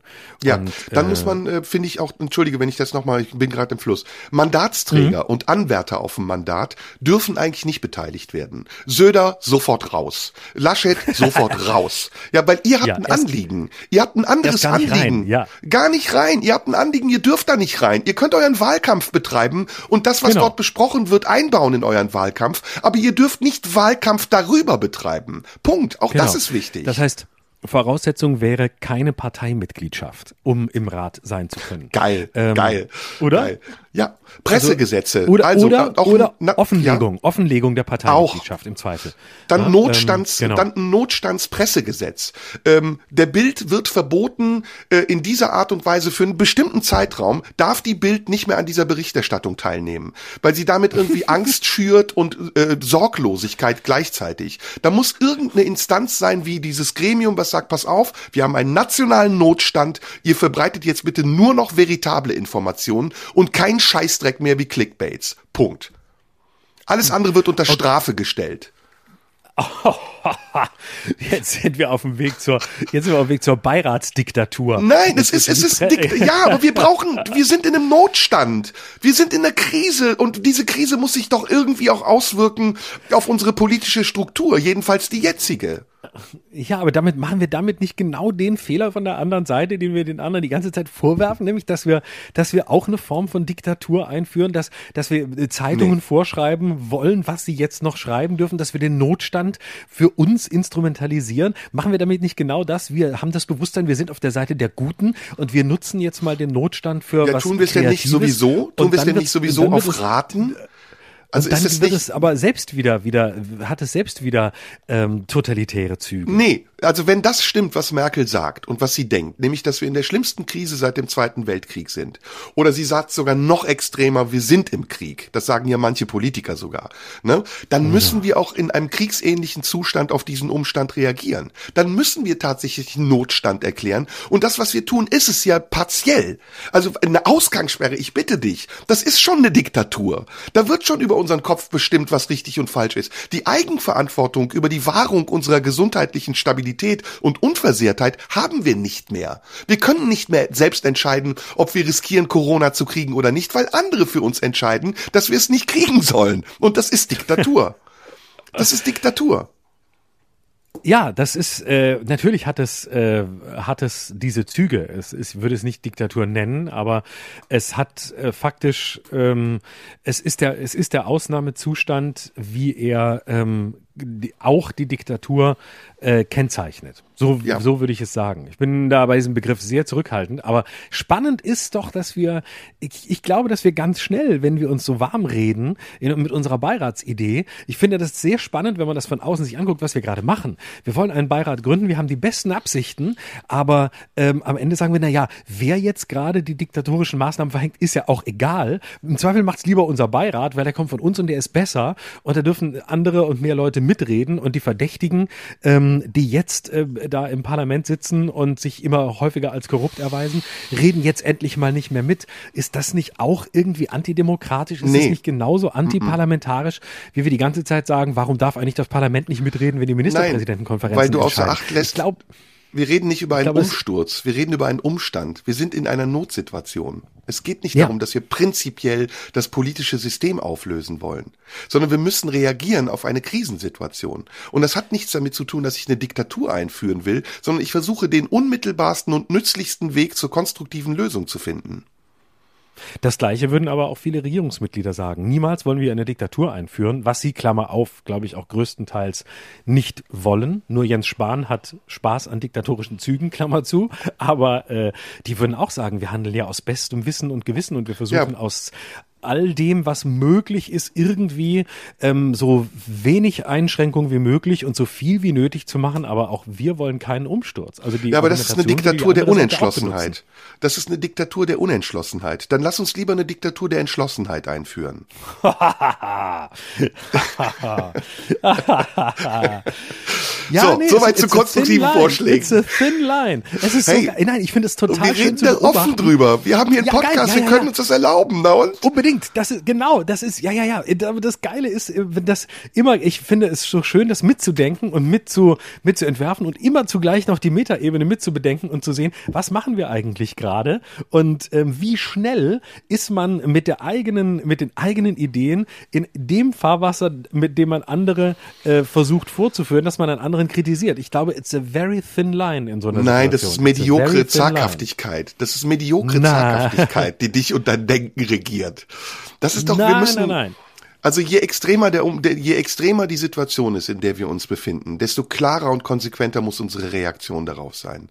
Und das sage ich jetzt ohne Spaß. Und wir reagieren im Moment weder klar noch konsequent. Wir reagieren im Moment im Affekt. Auf das, was unmittelbar passiert und gesagt wird, reagieren wir in irgendeiner Form, von der wir glauben, dass es richtig ist. Es ist aber nicht richtig. Nach einem Jahr wissen wir, dass die Effekte der Maßnahmen, die wir getroffen haben, an dem vorbeigehen, was wir tun müssten. Und deswegen sage ich, der nächste Schritt für mich wäre zu sagen, wir haben einen Notstand und für diesen Notstand bilden wir aus einem möglichst demokratischen Gremium einen Beirat oder einen Nationalrat, der diese Krise bewältigen soll und das nur vorübergehend. Danach geht's wieder in die Normalität und je schneller wir das tun, desto schneller werden wir auch wieder in die Normalität zurückkehren. Schön. Hm, Punkt. Nächstes Thema. Mehr gibt's dazu nicht zu sagen. So. Finde ich auch. Ähm, genau. Äh, was hast du noch auf dem Zettel? Na, ich wollte mit dir heute über ähm, substanzielle Beziehungen und Wahrhaftigkeit sprechen. oh, das ist, oh, das ist toll. Das ist ein großes Thema. Kriegen wir das hm. heute noch unter oder sollen wir das äh, sollen wir das nächste Woche in, in Ruhe besprechen, weil das ist ja, auch das ist ein schönes Thema. Ich finde, nächste Woche ähm, äh, ist auf jeden Fall, jetzt haben wir heute und letzte Woche aus, aus Gründen und aus Notwendigkeit sehr viel über Corona äh, diskutiert und haben unseren eigenen ähm, semidiktatorischen Beirat ins Leben gerufen, aber unter besten Voraussetzungen. Ähm, jetzt können wir auch mal wieder, jetzt können wir die nächsten Wochen auch mal wieder uns komplett von diesem Thema äh, trennen, ja. finde ich, ja. und wieder über über wieder über die wesentlichen Fragen des Lebens. Aber welche reden. sind das denn? Welche sind das denn? Also wir wir driften natürlich gerne ab in die Philosophie. Und manchmal, hm. finde ich, mischt sich beides, wie letztes Mal. Ja. Können wir auch versuchen heute. Okay. Können wir versuchen. Sollen wir über substanzielle Beziehungen noch reden? Ja, soll ich dir sagen, warum ich drüber reden will? Ja, bitte, ja, fang mal an.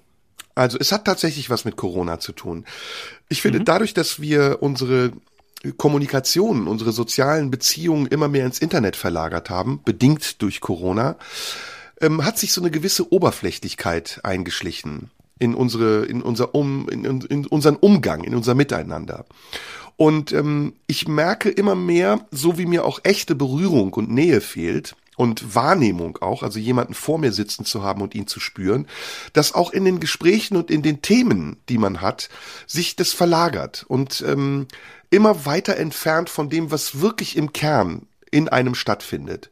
Also dass man zum Beispiel wie du das eben richtig gesagt hast, auch mal über diesen psychologischen Notzustand spricht, in dem man ist.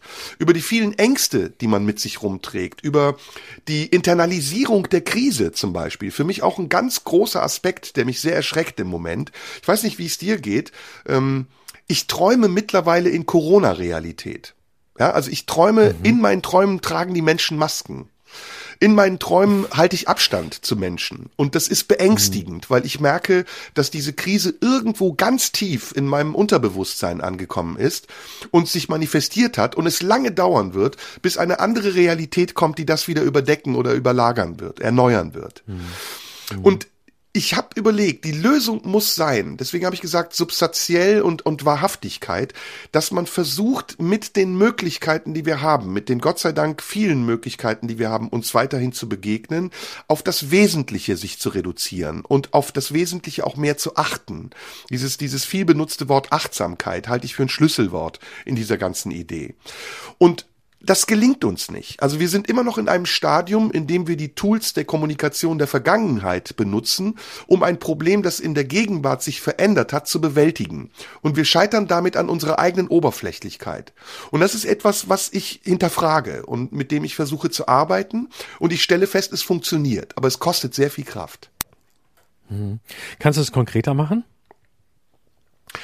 Sich zum Beispiel auf bestimmte Dinge nicht mehr einzulassen. Also ähm, ganz simpel, wenn du merkst in einem Dialog, dass jemand anfängt, Phrasen zu sprechen, ähm, abzubrechen und zu sagen, du, möchte ich nicht hören. Das ähm, bereichert mich im Augenblick nicht. Negative Energie von sich abzuhalten. Wenn jemand versucht, dich zu manipulieren oder versucht, seine eigene Meinung an dir auszuprobieren, zu sagen, du, hier ist eine Grenze, ich brauche das gerade nicht, mir geht's eh nicht besonders gut und du beeinflusst mich gerade ganz schlecht. Gib dir ein konkretes Beispiel.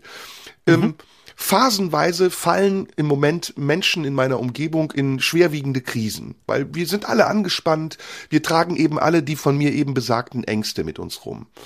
Und dann, was entsteht dann, ähm, gibt es ein Bedürfnis, sich mitzuteilen. Und ein Freund von mir ruft mich an und was macht er? Der erzählt mir die gesamte erste halbe Stunde nur Katastrophenmeldungen. Und, und Armageddon. Wir kommen nicht mehr weiter. Das wird immer schlimmer. Die Welt wird untergehen. Wir werden nie mehr wieder auf der Bühne stehen. Und hast du gehört, die Mutation in Brasilien? Jetzt wirkt auch der Impfstoff nicht. Und ich kenne jemanden, der hat AstraZeneca bekommen und dem ist schwindelig geworden. Und dann mhm. kommt irgendwann mhm. der Punkt, wo du sagst, ey, stopp, stopp, stopp, stopp, stopp, stopp. Das will ich nicht hören. Ich weiß das alles. Aber ich muss auch einen gewissen Schutzmantel haben, weil das dringt in mich ein und das befeuert meine eigenen Ängste, die ohnehin schon riesengroß sind. Also lass uns einen konstruktiven, besseren Vorschlag machen, wie wir dieses Gespräch auf eine Substanz bringen, die nützlich ist und nicht schädlich. Mhm. Und das ist anstrengend. Okay. Ja, ja, ja. Ähm, also das, ähm, sagen wir mal, die die Tendenz dazu, dass, dass äh, viele Leute äh, eine die, den Versuch machen, möglichst schnell alles einmal loszuwerden, was sie gerade beschäftigt und ähm, quasi wie so ein wie so ein Ventil suchen im anderen, ähm, um äh, alle Gedanken einmal rauszulassen und alles, was Sie gerade gehört haben, ist ja nachvollziehbar, aber wahnsinnig anstrengend. Und ich finde, ähm, es nimmt äh, so eine Tendenz zu, die ich mal so, ich würde es mal nennen, Tendenz zum Monologisieren. Ne? Also ähm, man kennt ja Leute, die den anderen, also dich oder mich ähm, oder jeden, der uns jetzt hört, den, den anderen, den Gesprächspartner vor allem als Folie sieht. Ne? Und Leute, die einfach reden und die die ganze Zeit die irgendwas erzählen und die, die, die auch gar nicht weder Fragen stellen, das wäre überhaupt unvorstellbar, sondern sie reden in einem durch. Sie kommt von Hundertsten ins Tausendste. Und was man hier noch und da und übrigens und noch was. Und äh, du, so wie wir. Ich mache, so wie ich. Aber wir hören uns ja zu. Ja, ja, ja. Äh, das ist ja der Unterschied. Und die an einem, in einem durchreden und am Ende denkst du, okay, äh, ich, ich habe dann irgendwann ausprobiert, ähm, diese Leute einfach reden zu lassen und zu gucken, wie lange sie das machen, ohne dass ich reagiere. Also ich einfach nur äh, aufmerksam zuzuhören und sagen, mhm, mhm, mhm, aber möglichst nichts außer Zustimmungssignalen oder Signalen, ich höre, was du sagst, aber keine Zustimmung im Sinne einer Bewertung, ja, du hast recht oder du hast nicht recht, um zu gucken, wie weit das trägt. Und häufig reden die einfach immer weiter. Und ich finde, die Zahl dieser Menschen nimmt in der vergangenen äh, Zeit extrem zu. Also es gibt ganz viele Menschen, die, und das will ich aufgrund der Situation zunächst gar nicht verurteilen, ähm, die die das Bedürfnis haben, endlich mal wieder alles sagen zu müssen, was gerade in ihnen ist und was sie gerade erleben und was sie gerade spüren, fürchten, hören, lesen äh, oder irgendwie im Vorbeigehen aufgeschnappt haben. Ich kann das verstehen, aber ich glaube, es ist eine ganz große Gefahr, dass ähm, durch diese, durch dieses Abgeschlossensein nicht nur eingeschlossen, sondern auch abgeschlossen sein in sich selbst, ähm, sich eine Tendenz zur Nichtkommunikation auftut, nämlich zum letztlich muss ich mir ja meine ganze Welt die ganze Zeit mehr oder weniger alleine erklären und ähm, bin ich dann überhaupt noch fähig zum Dialog? Und da habe ich ein bisschen das Gefühl, dass äh, dieses, diese, dieses Talent abnimmt und ein Resultat dieser Krise sein könnte, dass in Bewegung bleiben, im Gespräch bleiben, in geistiger Bewegung bleiben, eine Ausnahmeerscheinung werden könnte, sage ich jetzt mal mhm. so apokalyptisch. Also ich gebe dir noch ein Beispiel. wenn du ein Gespräch führst, ich muss überlegen, welches Beispiel ich dir geben kann, was das ganz klar macht, was ich meine. Mich ruft jemand an, okay? Mhm. Und spricht. Und ähm, ich habe mir jetzt angewöhnt in letzter Zeit, auch wenn das verletzend klingt und gar nicht so gemeint ist, zu sagen, was willst du eigentlich? Warum rufst du mich eigentlich an? Also was ist deine Absicht? Hast du Langeweile oder möchtest du meine Stimme hören oder soll ich dir einen Rat geben oder hast du gar keine Absicht? Willst du einfach nur heiße Luft verbreiten? Ähm, ich will also etwas eindampfen. Ich will sozusagen wie so ein Kondensat ähm, erstmal wissen, was ist eigentlich die Substanz dieses Gesprächs. Und oft ist es so, dass das Gegenüber sich angegriffen fühlt und sagt, wie, bist du schlecht drauf oder was? Und du sagst, nein, ich bin gut drauf. Ich will einfach wissen, warum du mich anrufst und wohin die Reise geht, damit ich mich darauf einstellen kann und auch äh, antworten kann. Nämlich so, wie ich mich fühle und ob ich das vielleicht auch will. Und dann kommt so ein Gespräch meistens an einen Punkt, dann skelettiert es sich und entweder es wird ein Gespräch, was eine wirklich gute Substanz hat, von der beide profitieren und eben nicht ein Gespräch, bei dem nur einer irgendwie was los wird, seine Energie, die schlecht ist oder vielleicht ihn belastet.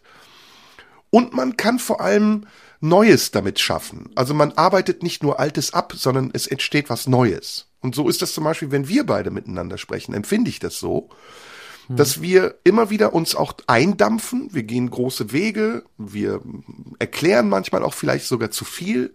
Aber irgendwann kommt eine Substanz dabei raus, bei der wir beide spüren, dass wir etwas Neues entdecken. Und das ist für mich der Sinn von Suche nach Wahrhaftigkeit. Dass wir nämlich versuchen, nehmen wir es mal in Bezug zu Corona auch wieder, dass wir versuchen in einer Situation, in der wir uns rekonstituieren müssen, in der wir uns auch besinnen müssen auf unsere ureigenen Fähigkeiten mit Umständen, die schwierig sind, umgehen zu können, können, dass wir in einer solchen Situation uns nicht verschwenden für belanglose Dinge oder Dinge, die vielleicht uns ablenken von dem, was wesentlich ist. Das ist sehr anstrengend mhm. und kompliziert und es ist ein hehrer Anspruch und es muss auch nicht immer sein. Oberflächliche Gespräche haben genauso ihre Sinnhaftigkeit und Bedeutung und manchmal muss man sich auch einfach nur unterhalten, um soziale Nähe zu spüren. Aber wenn das Überhand nimmt und du merkst, ey, ein Großteil der Gespräche, die ich in letzter Zeit führe, dreht sich eigentlich nur um Kram, der mich nicht mehr interessiert. Ich will im Moment äh, wissen, wie ich positive Energie, Energie schöpfen kann zum Beispiel.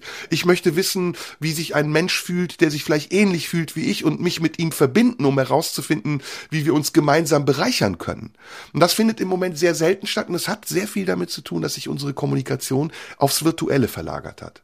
Und daher übrigens auch der Bogen zum Internet, zu Facebook, wo diese Unmittelbarkeit der Meinungsäußerung das sogar noch potenziert, dass die Menschen nicht mehr über das Wesentliche sprechen, so wie sie auch nur noch Überschriften lesen und die Artikel ignorieren, sondern nur noch an der Peripherie hängen bleiben und sich abarbeiten und damit sehr viel negative Energie erzeugen. Hm.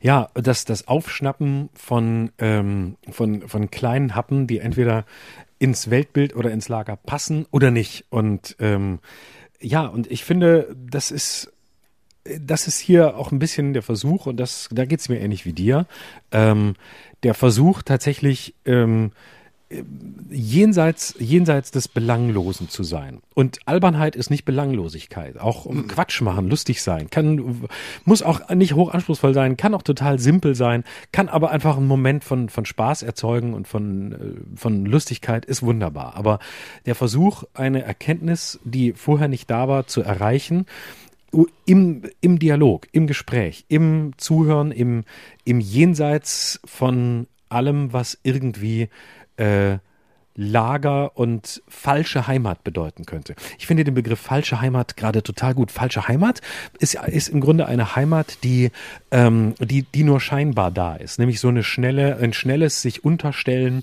äh, unter einem Dach ähm, der gemeinsamen Überzeugung. Ne? Und äh, dass es äh, eben nicht eine Heimat, ähm, die etwas sehr Großes ist und sehr selten ist, was man ja sehr selten findet, sondern das ist so dieses schnelle, da bin ich, äh, genau, das sind die, die denken wie ich, die, die handeln wie ich, die reden wie ich, da gehöre ich hin.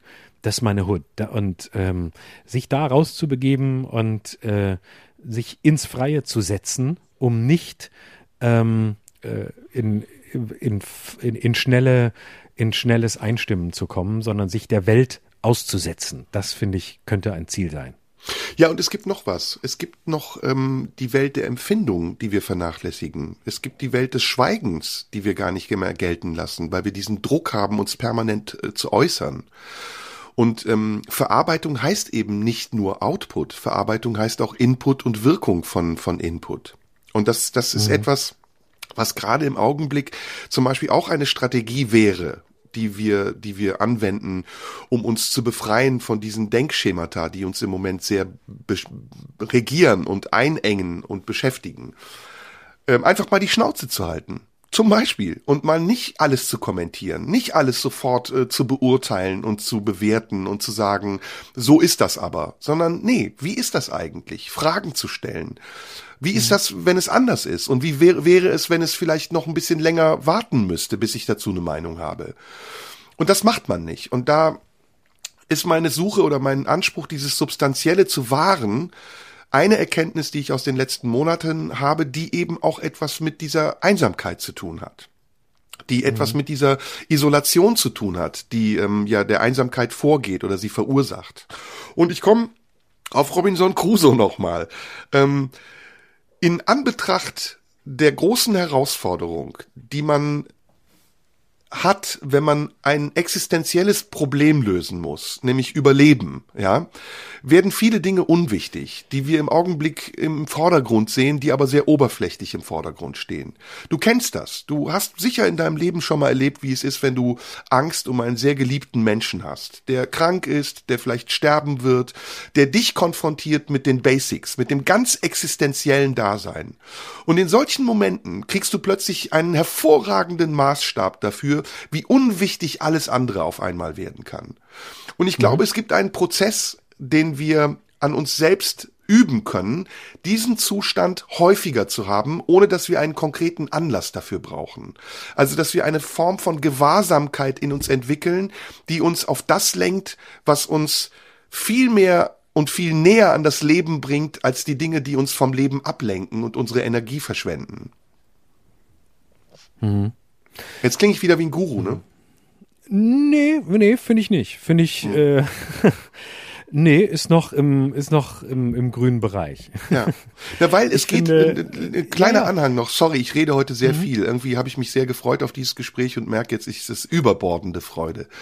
ähm, gibt noch einen kleinen Anhang, ähm, nämlich, ähm, naja, komm, habe ich vergessen. Scheiße! Hast du, hast du vergessen oder willst du nicht mehr sagen? Nee, nee, nee, nee, nee, ich ich hatte ich na, ich wollte okay. noch kurz in Richtung Tod gehen. Also ich deswegen wollte ich jetzt das Thema nicht aufmachen, weil eigentlich mhm. haben wir alle nichts anderes als eine kollektive Angst vor dem Tod. Mhm. Das was wir im Moment erleben, ist nichts anderes als übersetzte kollektive Angst vor dem Sterben. Mhm. Ja, denn wir sind, glaube ich, jetzt schon in einem Stadium, wo man vor allem aufgrund der Dauer der Zeit ähm, in so einem Gefühl von lebendig begraben lebt. Ne? Also ähm, als als es kommt ja häufig zurecht die Formulierung, es ist im Grunde ein Jahr ähm, des eigenen Lebens äh, dahin gegangen, ähm, in dem nicht wirklich viel sich entwickeln konnte, weil eben so wenig Möglichkeiten da sind. Und ich glaube, das ist äh, das hat, äh, das hat Anklänge zur, zur Angst vorm, vorm Tod, weil so, so leblos, wie wir uns in diesem Jahr fühlen und gefühlt haben, haben sich die meisten wahrscheinlich selten äh, gefühlt. Ja. Insofern, ja. Ähm, ja, also. Und deswegen müssen wir eigentlich versuchen, das Leben zu erhalten. Und das Leben heißt meiner Meinung nach auch eben das, das Positive aufrechtzuerhalten in sich und nicht das Fatalistische zu fördern. Natürlich ist der Tod etwas, was fatal ist. Der Tod ist das Ende unseres Lebens und keiner will das. Wir leben alle hoffentlich gerne.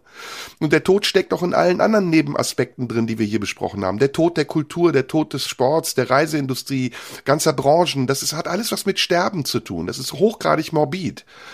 Aber ähm, wir können dem etwas anderes entgegensetzen. Und jetzt klinge ich vielleicht wirklich wie ein Guru. Wir können dem entgegensetzen, dass wir versuchen, neues Leben in uns auch zu schaffen und zu akzeptieren, dass das Leben immer bedroht wird. Der Tod und das Leben, das geht einher. Also wir werden kein Leben haben ohne Tod. Aber wir können den Tod besser verstehen, wenn wir auch das Leben so annehmen, wie es ist. Und wenn wir weiter hadern und wenn wir weiter versuchen, uns zurückzuversetzen in ein Leben, das vorbei ist und das auch nicht mehr wiederkommen wird, dann liefern wir uns der Angst vor dem Tod noch mehr aus. Hm. Vielleicht ist der Punkt der, ähm, gerade in einer Zeit, in der sehr viel zu Ende geht oder zu Ende gehen, zu Ende zu gehen scheint, ähm, den Versuch zu machen, ähm, das Leben, die Welt wieder vom Anfang her zu denken. Was uns ja sowieso schwerfällt, weil wir ja seit äh, vielen Jahren, vielleicht schon immer, ähm, äh, unser unser Leid, aber auch unseren Genuss aus ja. dem Ende ziehen, aus dem, was zu Ende geht, was vorbei ist, was alles ja. nicht mehr geht, was unmöglich ist. Denn das ist ja eine ganz alte Tradition im, im Abendland, auch im abendländischen Denken und auch in unserem Fühlen und Handeln, ähm, die Dinge vom Ende her zu denken, sagen wir auch, vom Ende her zu sehen. Und äh, das ist natürlich eine krasse Verengung ähm, wenn man alles nur vom möglichen nicht mehr sein, vom möglichen, äh, vom, vom Verunmöglichen her denkt. Ne? ja, das ist eine Regenese. Denkt, wäre, das ist genau. eine Regenese. Also es, Regenerieren steckt drin, aber Regenese, mhm. das hat auch Genese. Und das ist Ursprung genauso wie Wiederherstellung. Genau. Und ähm, ne, wie wenn man in einer Beziehung immer denkt, was wäre, wenn der andere nicht da wäre ähm, oder nicht mehr da wäre, statt zu sagen, ähm, wie kann ich mich heute neu für diesen Menschen entscheiden? Und warum mhm. sollte er nicht mehr da sein, wenn ich mich heute wieder aktiv für ihn oder sie oder für das Leben mit ihm oder ihr entscheide, dann denke ich das Ganze nicht mehr vom Ende, vom möglichen nicht mehr, vom möglichen Verlust, sondern ich denke das Ganze von seinem Potenzial, von der Selbstermächtigung der Entscheidung und von den Möglichkeiten, die in diesem Raum und in diesem Tag mit dem anderen liegen und nicht vom Ende, was ist, wenn es nicht mehr ist. Hm. Schön, super. Meine Güte, ey, was für ein schöner Podcast heute. Ich bin, ich bin geflasht. Oh. das war sehr, das war sehr intensiv. ja, heute ist es intensiv, so. oder? Ja, aber ist ja auch in der Zeit, glaube ich, nicht unangemessen oder Florian, nicht angemessen. Ich vermisse dich. Wirklich ganz ehrlich. Also wir, ja. einmal die Woche sprechen wir zwar, aber ich würde dich gern bald mal wiedersehen. Das sollten, ja, das sollen wir organisieren. Irgendwo zwischen Ausgangssperre 1 und Ausgangssperre 2 wir, sollten wir uns mal mit 2,50 Meter Abstand vielleicht mal draußen auf der Straße treffen oder so. Ja. Oder im Supermarkt. Wir gehen zusammen einkaufen und gucken, was wir Schönes finden können. Wie geht's dir eigentlich? Ach, ich bin ziemlich, ähm, äh, ermüdet. Ich würde den Zustand gerade als ermüdet bezeichnen. Ermüdet von, von Nachrichten, von neuen Lagen, von, von diesem Zwist in mir selbst aus sich einstellen müssen auf neue Maßnahmen und gleichzeitig äh, dem Wissen, dass man damit umgehen muss, der Unvorhersehbarkeit dessen, was passiert und dem sich eingerichtet haben in so einer Situation wie jetzt. Manchmal habe ich schon das Gefühl, ich habe mich fast schon in diesem Jahr so eingerichtet. Ich habe gestern gerade gedacht, ich weiß gar nicht mehr, wie mein vorher Leben vorher aussah. Ich weiß es nicht mehr. Ich kann mich mhm. gar nicht mehr erinnern, wie das war, ähm, vor, vor Publikum aufzutreten, auf Tour zu sein. Also so das, was Großteile meines Lebens ausgemacht hat. Ähm, äh, wie war das eigentlich, äh, da rumzufahren und äh, dies und jenes zu tun und ähm, äh, hier zu sein und zum Teil mehrere Sachen an einem Tag machen zu müssen. Das ist alles so. Heute, gestern tatsächlich habe ich danach gedacht, gedacht drüber und festgestellt, ich habe gerade in mir gar kein Gefühl mehr. Natürlich weiß ich das rational. Ähm, und wenn ich meine alten Kalender durchgucke, denke ich, ja, guck, was da alles war. Aber es kommt mir alles so fremd vor. Es kommt mir vor wie eine Realität äh, vor meinem jetzigen Leben. Und mhm. äh, das jetzige Leben ähm, äh, ist auf eine gewisse Hinsicht schon fast ähm, in eigenen Regularien äh, gewohnt, aber auch ähm, furchtbar schal. Und ich bin in so einem komischen Zwischenraum. Ich vermisse das andere auf der einen Seite, aber ich vermisse es auch nicht, weil ich keine Vision habe, wann es jemals wieder oder auch nur annähernd so sein wird, wie es mal war. Und mhm. deswegen kommt es mir wie so ein früheres Leben vor, von dem vielleicht gewisse Teile irgendwann zurückkehren und von denen ich dann rausfinden muss, ob sie noch das sind, was sie mal waren oder nicht mehr. Ja, Robinson Crusoe passt, ne? Mhm, total. Ich finde, das ist diese, total. diese, das Bild der einsamen Insel, auf der man sich ein neues Leben bauen muss, um sich zurechtzufinden, zu überleben, das ist gerade ähm, eine Allegorie auf unser jetziges Leben. Also da, da findet mhm. viel Gemeinsames statt. Bist du denn, mhm. ähm, bist du denn, naja, ich will zwei Begriffe gerade einbauen. Bist du frei von Angst oder hast du Angst vor Freiheit? oh, äh, also letzteres ähm, habe ich nicht. Äh, Angst vor Freiheit habe ich habe ich wirklich so gut wie gar nicht, würde ich spontan antworten. Ähm, und äh, frei von Angst bin ich auch nicht. Ähm, das wäre, das wäre gelogen. Also ich bin nicht besetzt von Angst, ich fühle mich nicht verfolgt von Angst, aber ich kenne Angst sehr gut, auch als Lebensthema. Aber ähm, insofern würde ich sagen, ich bin keinesfalls frei von Angst, aber ich habe wenn wir jetzt über die aktuelle Situation reden, vor dem Hintergrund der aktuellen Situation, erstaunlich wenig Angst. Wenn du mir vor fünf Jahren erzählt hättest, dass so etwas wie jetzt möglich ist, hätte ich erstens gesagt, es wird nie möglich sein. Und äh, zweitens hätte ich äh, gesagt, ich würde wahrscheinlich zusammenbrechen vor Angst, vor allem wenn das so lang ginge. Und ähm, davor habe ich mich erstaunlich gut in einem verhältnismäßig angstfreien Raum eingerichtet. Finde ich auch. Ich finde, dass du die ganze Zeit, die wir uns jetzt begegnen, das ist ja jetzt ziemlich genau auch die Corona-Zeit, einen sehr mhm. stabilen Eindruck auf mich machst. Erstaunlich, ja. weil ich habe, wie gesagt, mhm. in meinem Umfeld so viele Leute, die kollabieren. Es ist echt mhm. nicht mehr lustig. Ja, ja, ich weiß das. Ich kenne das auch aus, aus, aus meinem Umfeld und äh, bin, äh, bin dankbar für die Kräfte, die in mir sind, ähm, die auch wechseln, auch Stimmungen, die wechseln. Aber ich bin mir bewusst um offensichtlich Ressourcen, die ich habe, von denen ich nicht wusste, dass ich sie habe.